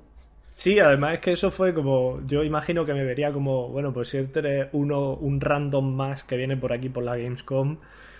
Y, y le dije, no, no, si es que yo he hecho justamente eso. Te puedo decir cómo va el nivel entero. Y el tío, ah, hostia, sí, tal. Y, y sí, sí, a mí me, me hizo, me hizo mucha, il- mucha ilusión. Una ilusión, no sé, pues un poquito tonta, pero, pero sí, de, de eso también nos nutrimos, ¿no? A nivel creativo, de desarrollador. Totalmente. Sí. O sea, Claro, las recompensas, ¿no? Que vienen después de todo el esfuerzo. Yo recuerdo haberme alegrado también mucho por ti, por supuesto, cuando vi aquel stand tan chulo que habían preparado. Pero es que hubo otra cosa todavía que, que me hizo más ilusión aún, a- al hilo de esto que cuentas. Y es que, bueno, creo que te lo conté en su día. En el año 2016 eh, yo me casé y después de luna de miel, eh, mi mujer y yo fuimos, eh, hicimos un viaje por Estados Unidos, en, Ah, en sí. varias ciudades. Estuvimos en Los Ángeles, entre otras ciudades, y eh, en Los Ángeles hicimos la visita de la Warner. Y allí había como un, como un sitio así como, creo recordar que era así como una tienda de merchandising y todo eso, que era una de las paradas por el camino porque era un recorrido con guía. Y recuerdo que había una máquina en la que estaba el Lego Dimensions, justo allí. Fue como, eh, Qué guay tú. eh, que mi colega ha hecho este juego. o sea, imagínate, estaba en Los Ángeles ahí en la Warner, ¿sabes? Y estaba el, el, el juego que había hecho Litos, ¿no? Entonces, claro, me hizo muchísima ilusión verlo allí. Y creo Es que recordar que, te mola. escribí cuando lo vi. Mm. sí, sí, sí. Jo, es que ves, ahora me, me habéis hecho pensar en una en otra batallita. Dale, dale. Venga, pues dale, dale, que estamos en la sección. Pero que esto se va a alargar muchísimo.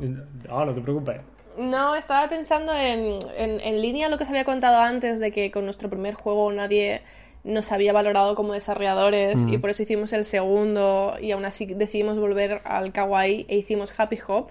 Creo que el momento, el momento revelación en el que nos dimos cuenta de que el kawaii nos, no solo nos gustaba y nos llenaba, sino que gustaba y llenaba también a los jugadores, fue porque ganó el, o sea, el Google, Google Play hace un concurso anual eh, de juegos europeos que se llama Google Play Indie Contest, aunque ahora lo han cambiado a Showcase o cosas así. Sí. Y la primera edición, el top 10 de juegos seleccionados, eh, bueno, primero la top 20, estaba Happy Hop. Nosotros habíamos presentado tanto Symmetry como Happy Hop y eligieron Happy Hop. Entonces cuando nos, nos, nos escribieron para decirnos que estábamos nominados y que nos daban un viaje a Londres para presentarlo en un stand y tal, estábamos los dos que no entendíamos qué había pasado. En plan, ¿por qué Happy Hop? De verdad, ¿eh? En plan, a lo mejor necesitaban a alguien de cada país y nos ha tocado en España porque nadie más ha mandado el juego. O a lo mejor querían diversidad y como el juego lo ha hecho una mujer, pues eh, lo han puesto y tal. Y sea como sea, pues estaba la, la inseguridad típica de cuando eres joven y nadie valora lo que estás haciendo. Sí. Sí. A pesar de tener un montón de descargas y jugadores que son tu target, que te dicen que, que el juego les encanta, la inseguridad estaba ahí. Entonces llegamos a Londres y la chica que había organizado todo el evento nos recibe, pero de verdad, como si fuéramos estrellas. En plan, ay, sois los desarrolladores de Happy Hop, he estado todas las navidades jugando a vuestro juego, me encanta, sacó el juego, dijo, estoy por el salto 500 y pico, desbloqueado esta skin, me falta esta otra, tal, no sé cuándo, no sé dónde. Y, y, y, claro, nos hizo mucha ilusión porque ella había sido una de las del jurado, que esto da para pensar en, en, por qué es importante tener jurados diversos, porque probablemente si no hubiese habido una mujer en ese jurado, nuestro juego jamás habría ganado. Estoy 100% convencida. Sí, sí, la diversidad pero es que siempre no, es algo positivo, desde luego. Claro, pero es que no solo eso, sino que ella estaba tan enganchada a ese juego que se lo fue pasando a todos sus compañeros. Ella trabajaba en el edificio de Google de Londres, que es inmenso. No sé si lo habéis visto alguna vez, pero es inmenso. no. Tienen un equipo gigantesco, es un edificio de la hostia, que además está en una de las calles estas principales, Kings Road o algo así. Bueno, eso creo que es del Overwatch, da igual. El, el caso es que, que, claro, ella se lo había pasado a todo el mundo y descubrimos que tenían eh, pizarras en las que ponían las puntuaciones, los saltos que había conseguido cada uno. Y, y todo, todo, el que, todo el de Google que se daba cuenta de que habíamos desarrollado nosotros el juego venía a felicitarnos, a decirnos que les gustaba un montón. Eh, teníamos compañeros, o sea, teníamos gente de Google que nos decía, mi mujer no juega nada y juega a vuestro juego, o Hostias. mi hija solo juega a vuestro juego, y cosas así, que estuvo estuvo súper guay. Y eh, uno de los jefes nos decía a la chica, este jefe es uno de los más serios, que la gente le tiene miedo de lo serio que es, porque encima mide dos metros y tal, Y dice, está súper enganchado y mola mucho verle porque va con su traje y su cara de, de, de, asesino nórdico y, está, y está con el juego con la musiquita de y les hacía mucha gracia. Y no sé, fue, fue un momento de revelación de, oye, hemos hecho un juego guay que no solo nos gusta a nosotros y a nuestro target, sino que si se le da la oportunidad de que lo juegue más gente de diferentes backgrounds, eh, funciona. Y, eso, es una batallita emotiva, pero, pero eh, a raíz de eso embracé el kawaii y empecé a valorar mucho más mis juegos y lo que yo hacía. Y me parece bonito. No, no, desde luego. Pues sí. Pero, joder, no es, como diría, como diría Rajoy, no es cosa menor. Eh, no, no, desde luego. Es cosa mayor. No, yo, yo tengo una teoría que sobre estas cosas, ¿no? Cuando o sea, tú, tú comentabas, Valeria, que, que, vosotros creíais en ese producto y vosotros eh, estabais satisfechos con el trabajo realizado y estabais contentos con el juego. Yo tengo la teoría de que si algo me gusta a mí, por muy raro que yo sea, que seguramente seré muy raro, es imposible que no le guste a nadie más. Hmm, totalmente. de hecho, Álvaro lo dice mucho también. Entonces, claro, si tú haces un producto en el que piensas, bueno, a mí esto no me gusta, pero yo creo que esto le va a gustar a la gente pues a lo mejor no. Entonces, o sea, ya, tienes el riesgo de que a lo mejor no le guste a nadie. Pero si te gusta a ti, por muy raro que sea, es muy difícil que no le guste a alguien más. Yo esa es, esa es mi teoría, desde luego. Mm, estoy de acuerdo, estoy de acuerdo. Además, es que Happy Hop sigue siendo el juego que más disfruto testeando, porque claro, le tenemos que ir metiendo updates, porque las, las, tiendas te exigen que lo vayas actualizando por dispositivos y tal, SDKs, mierdas. Y te toca testearlo cada vez, y es que es con el que mejor me lo paso, es que en vez de jugar la única partida que tengo que jugar para, para asegurarme que está bien, al final juegas un poco más y, te tiras un rato, claro, sí, sí, sí. Y es como, no sé cómo coño lo conseguimos, pero aquí está el puto juego. Pues sí, señor, me parece muy bien. Creo que sí. Vale, pues si os parece pasamos a, comentar algunas noticias de actualidad. Yo he encontrado una eh, que además viene muy al pelo de lo que hemos hablado antes de, sobre la pandemia, que comentaste tú, Valeria, que eh, eh, debido al confinamiento, no a este tiempo en el que la gente pasó tanto tiempo en casa y todo eso, que mucha gente se, se enganchó a los juegos o probó los juegos por primera vez y digamos que vino para quedarse. Y es que según un informe que han hecho pues dos empresas, veo aquí que es una que se llama ADC, IDC, ¿no? que es eh, análisis de mercado, una empresa de análisis de mercado, y otra que se llama LoopMe, que es una plataforma de, de publicidad digital, han hecho un estudio en el cual se han llegado a la conclusión de que el 75% del incremento en los jugadores de móviles, o sea, de, durante la pandemia ha incrementado el número de jugadores en un número determinado y que el 75% de todos esos se quedaron desde el tiempo este de confinamiento del comienzo de la pandemia. El 75%. Es la hostia. Claro, si es que... Es, bestial, ¿eh? los videojuegos Quiero decir, el, juego, no el videojuego, pero el juego es algo muy humano que existe desde, probablemente desde siempre. O mm. sea, somos, somos individuos que necesitan estar entretenidos de vez en cuando. El ocio es una parte indispensable de lo que nos, de lo que nos forma como personas. Y, sí que tengo la sensación de que la gente que no ha jugado nunca a videojuegos, ya sea por prejuicio o por falta de oportunidad, mm. si se les da la, la, oportunidad de probarlos en las condiciones idóneas, por decirlo de alguna manera, es, es normal que lo disfruten o sea, es, quiero decir, nosotros somos jugadores, sabemos por qué molan. Ah, Simplemente hay mucha gente que por, por tema social pues no ha tenido eso, no ha tenido acceso al videojuego hasta ahora. Y bueno, una de las cosas que, una vez más, no me gusta decir que se ha sacado cosas buenas de la pandemia, pero es que es, es así, o sea, no hay mal que por bien no venga, supongo. Y, eso, y, ha habido mucha gente que ha descubierto el videojuego y que lo ha integrado en su día a día y que, y que de ahora en adelante pues seguirán siendo consumidores, que eso es guay. Pues sí. Sí, y además mucha gente ha descubierto también que jugar no significa eso, el, el Call of Duty o el GTA, sino jugar también es de repente engancharse en un party game como es el Among Us o... Hmm y ha descubierto que también eso sirve para interactuar con muchos amigos, para, oye, el domingo quedamos para jugar todos juntos a, yo qué sé, a, algún party game tal, y, y, eso, o sea, es jugar, es, algo tan primario como eso, sea a través de un juego de mesa, un, un objeto, una pelota, un juguete, o, directamente un videojuego, vamos. Sí, si es que si lo piensas, las, las tres grandes... Eh, características negativas, por decirlo de alguna manera, que tenía el videojuego, que, que cierta, ciertas gen o sea, una generación más antigua consideraba que era real, que eran verdad, eran que los juegos son cosas para niños, Sí, que los juegos son violentos y que los juegos son adictivos. Entonces esas tres, yo creo que a raíz de que la gente haya tenido acceso a juegos variados y haya podido jugar, se han desmitificado un poco. La de la adicción todavía genera debate porque hay muchos tipos de juegos y hay que ver cómo regularlos, pero por lo menos la de la violencia eh, es un, oye, hay, hay mucha más variedad de videojuegos, aunque sí que creo que hay que seguir analizando cómo funcionan los violentos. Sí. Y lo de que son cosas para niños, eso ya sí que es que, que, es que no. Es como, oye, no, se puede jugar a cualquier edad. Claro. Y de hecho cada vez va a jugar más gente eh, mayor y por eso siempre digo que hay que invertir en accesibilidad porque nosotros mismos dentro de X años no tendremos los reflejos que tenemos a día de hoy, ni la vista que tenemos a día de hoy, ni el oído que tenemos a día de hoy Sí, y vamos a agradecer que existan juegos cada vez más accesibles. Yo cuando ya no pueda hacer parry en el, en Sekiro o algo así, me voy a sentir fatal, os lo digo desde ya. ¿eh? Sabrás Oye, que es mi, un padre, de mi, padre sigue, mi padre sigue sabiendo hacer parry y tiene 60 y... y ¿Qué estamos en el 2020? 63, 64. Mm. Así que te puede, te puede durar muchos años más todavía. Todavía, Espera. todavía tira, Bien, tienes bien, una tacada. Me, me llenas de esperanza. todavía te quedan unos años buenos, Litos. No muchos, pero no, sí. ya. Alguno se te va a escapar, alguno no lo va a hacer. Vale, Pues. ¿Tú tienes sí, alguna por ahí, no, Litos? ¿Alguna noticia? Sí, hoy yo hoy me he traído del kiosco y estaba viendo aquí que, pues eso, que justamente esta semana se publica eh, Ratchet and Clank en, en- en PlayStation 5, que es de personalmente de los juegos de PlayStation 5 actuales o, eh, son de, los que más ganas le tengo, porque no sé, me parece un espectáculo visual y quiero ver cómo se siente también. Sí.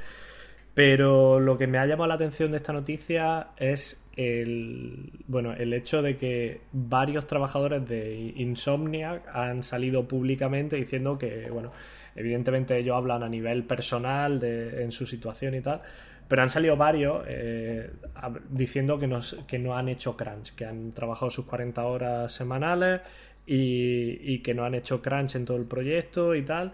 Y no sé, evidentemente son son testimonios un poco aislados, ¿no? Después, pero si, eh, si eso es así, o sea, yo me alegro, mm, como siempre lo digo, o sea, yo siempre me alegro de que la gente no haga crunch y, y abogo porque no se ha de hacer crunch. Pero además me alegro, eh, es muy importante que, que- esta gente lo haga público en un, en un triple A, eh, porque significa que si un, si un agente, un triple A, dice públicamente, no, no hemos hecho crunch, tal, entonces, para muchos estudios, para gente que, que ha defendido durante mucho tiempo que es que no es posible hacer un triple A eh, sin hacer crunch, es, ese discurso se les desmonta.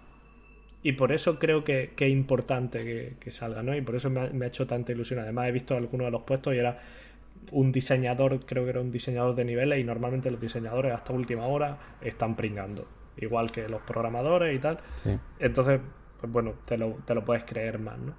Y me parece, me parece muy importante en, ese aspecto de decir, eh, evidentemente eh, hay crunch en, muchos lados, no, no, suele, no es solo en el AAA, pero es verdad, es donde más se ve, suele ser, eh, o donde es más visual, suele ser en el AAA. Y que esta gente salga y diga, no, no, hemos llevado a cabo este proyecto, van a tener un 90 en Metacritic y no hemos hecho crunch.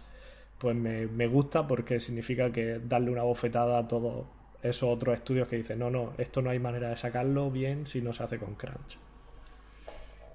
Pues sí, buenísima noticia. Buenísima noticia, además, porque estamos hablando de un proyecto de unas dimensiones enormes, de, de- un trabajo descomunal, de una complejidad muy alta, y que además, como dices, eh, está teniendo unas calificaciones muy altas, las reviews, y eso siempre quiere decir, nosotros que estamos eh, dentro de estas cosas sabemos exactamente lo que quiere decir, y es un nivel de pulido muy alto, que está muy, muy bien trabajado, muy bien terminado. Con lo cual, efectivamente, es como la prueba fehaciente de que esto es posible, que es posible hacer un proyecto de grandes dimensiones, con equipos de trabajos muy grandes y con un resultado muy bueno, muy pulido, sin hacer crunch. O sea, un, desde luego, un milestone, ¿no? un hito. sin duda. A mí es que me sale solo responder cosas de, de roja. Bienvenida a Debug View. que siempre ha sido posible. Lo que pasa es que, claro, los beneficios y los milloncicos pues se los llevaban dos o tres. Si, si el, dinero, el dinero está para hacer las cosas sin crunch, lo que pasa es que no se quiere repartir entre los trabajadores. Ya está, ya esa es mi opinión, ya está, ya podemos seguir. no, pero si es que así. Sí, sí, que, totalmente, totalmente. Por suerte, por desgracia, así.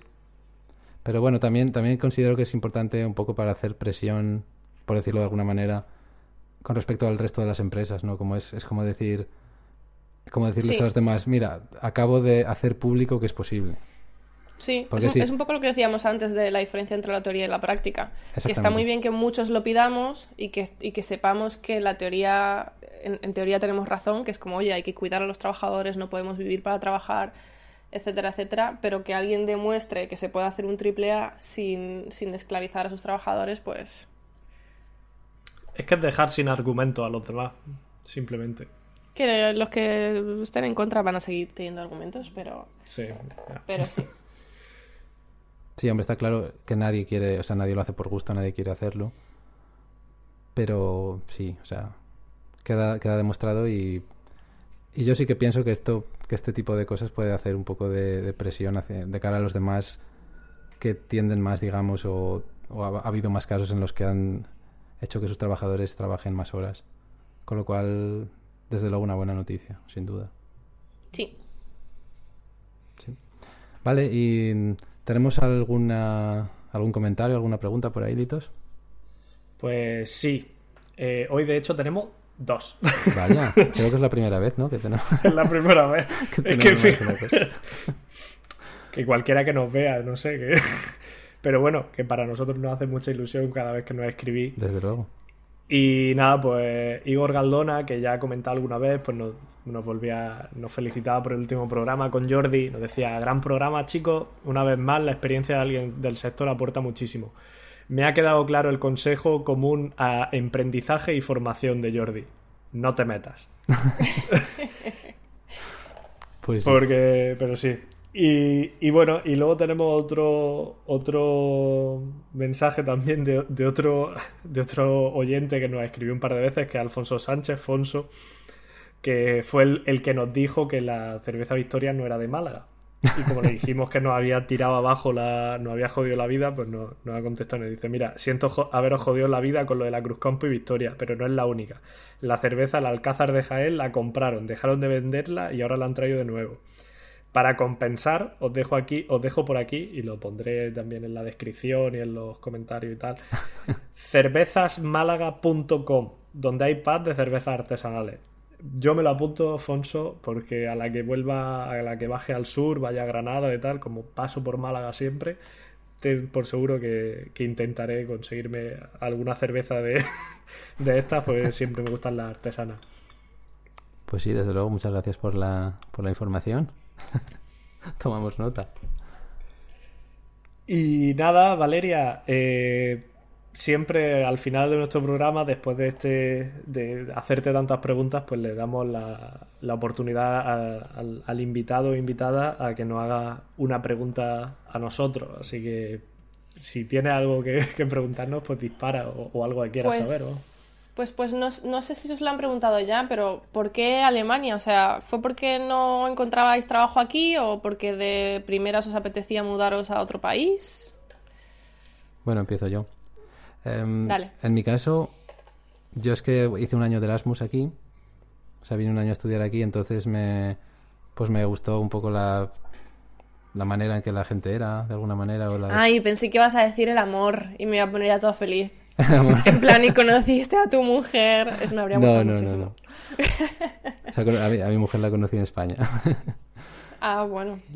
Pero sí, o sea, bueno, pues me, me gustó mucho el año que estuve aquí. La verdad es que, estuve muy a gusto, me sentí muy bien tratado, me gustó mucho y además eh, aprendí el idioma y también mejoré mucho mi inglés, con lo cual pues también gané mucho en la autoconfianza y también en independencia, ¿no? Porque claro, estar un año así solo fuera del país y tal, pues te, te hace, digamos, crecer mucho. Y después, eh, cuando terminé, pues me volví a España y cuando llegó el momento de buscar trabajo, yo busqué también igualmente en España, o sea, busqué en varios sitios.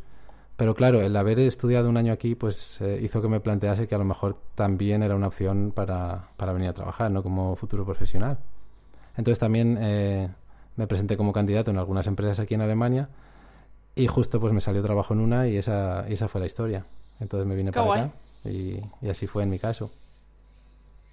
Sí, en el, en el mío un poco parecido, lo único que yo he dado más, más brincos de lado a lado. Pero sí, yo hice mi Erasmus también en Alemania, eh, con lo cual lo que te aporta es lo que dice Arturo, o sea, te aporta una seguridad en ti mismo y también te aporta la, la opción de considerarlo una, una opción Eso es. de cara al futuro.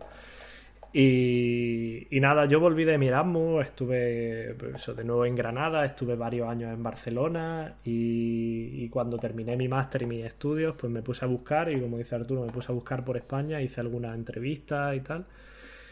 Y, pero con esa experiencia, pues dije, "Ah, tampoco pierdo nada por buscar por Europa, ¿no? Y, y me salió algo en Alemania, en Hannover, justamente donde coincidí con Arturo y, y fue el comienzo. Luego, pues eso, salté a Inglaterra, volví a Alemania. Pero sí, supongo que si pierdes el miedo un poquito de primera, luego cuesta menos dar esos saltos. Hmm, sí, no, a ver, es, es verdad que se habla mucho de la fuga de talento, pero eh, también existen casos de gente que simplemente genuinamente le apetece irse fuera. Yo misma Sí. he estado currando fuera muchos años, que no todos queremos estar en España cerca de la familia, amigos y tal. O sea, algunos somos capaces de generar todo eso en, en otros sitios. Sí, sí, sí. Sí, no sé, y como dice Arturo, a, mí por lo menos Alemania siempre me ha tratado muy bien y, y me he sentido muy bien. Evidentemente, el, el, el punto problemático es más el idioma que otra cosa. Sí, Pero el Sí. alemán es muy guay, a mí me encanta el alemán. Sí, sí, a mí sí, también. sí, sí. Coincido totalmente. O sea, desde el momento, yo siempre lo pongo como ejemplo, pero me encanta como muchas veces como forman palabras. Y desde el momento que tortuga es un sapo acorazado, a mí ese- en ese momento los alemanes me Ah, ya te han ganado. Sí, y, y frigorífico nevera es eh, armario fresco, que eso es Sí. maravilloso. Eh, Sí, la verdad es que esas cosas son muy guays. Pero sí, pues esa es más o menos nuestra historia, yo creo. Sí, sí, sí. Bueno, guay. Te vale como respuesta. ¿eh? Me vale como respuesta y me gusta la respuesta. Perfecto, muy bien. Vale, pues antes de, antes de despedirnos, Nitos, ¿nos recuerdas las maneras de contactar con nosotros? Pues sí, como siempre podéis contactar con nosotros en Twitter, en arroba debugviewpcast o da, o da, ve el alemán ya me salió, o debugviewpodcast, eh, o a través de email con debugviewpodcast.gmail.com y si no, siempre podéis escribir en, los- en los comentarios de iVoox, YouTube, eh, Acast, Spotify, bueno, Spotify no puede, pero Apple Podcast, etcétera, y siempre estaremos un poco al tanto de, de lo que escribís. Vale, muy bien. Em, Valeria, te agradecemos muchísimo que hayas estado hoy aquí con nosotros porque además somos conscientes de que eres una persona extremadamente ocupada, así que te agradecemos muchísimo. que- Nada, que nos chicos, hayas gracias a vosotros por invitarme y por interesaros en mi vida y mi perfil. Nada, un placer. Nosotros placer. encantados, ha sido un placer, Valeria. Igualmente, espero que haya sido lo suficientemente útil porque sinceramente estoy tan cansada que no recuerdo ya nada de lo que hemos hablado. pero, pero estoy viendo que llevamos una hora 48 minutos y, y me estoy cagando un poco en nuestras vidas, pero dejando eso de lado ha estado bien. Aparte de eso, todo bien.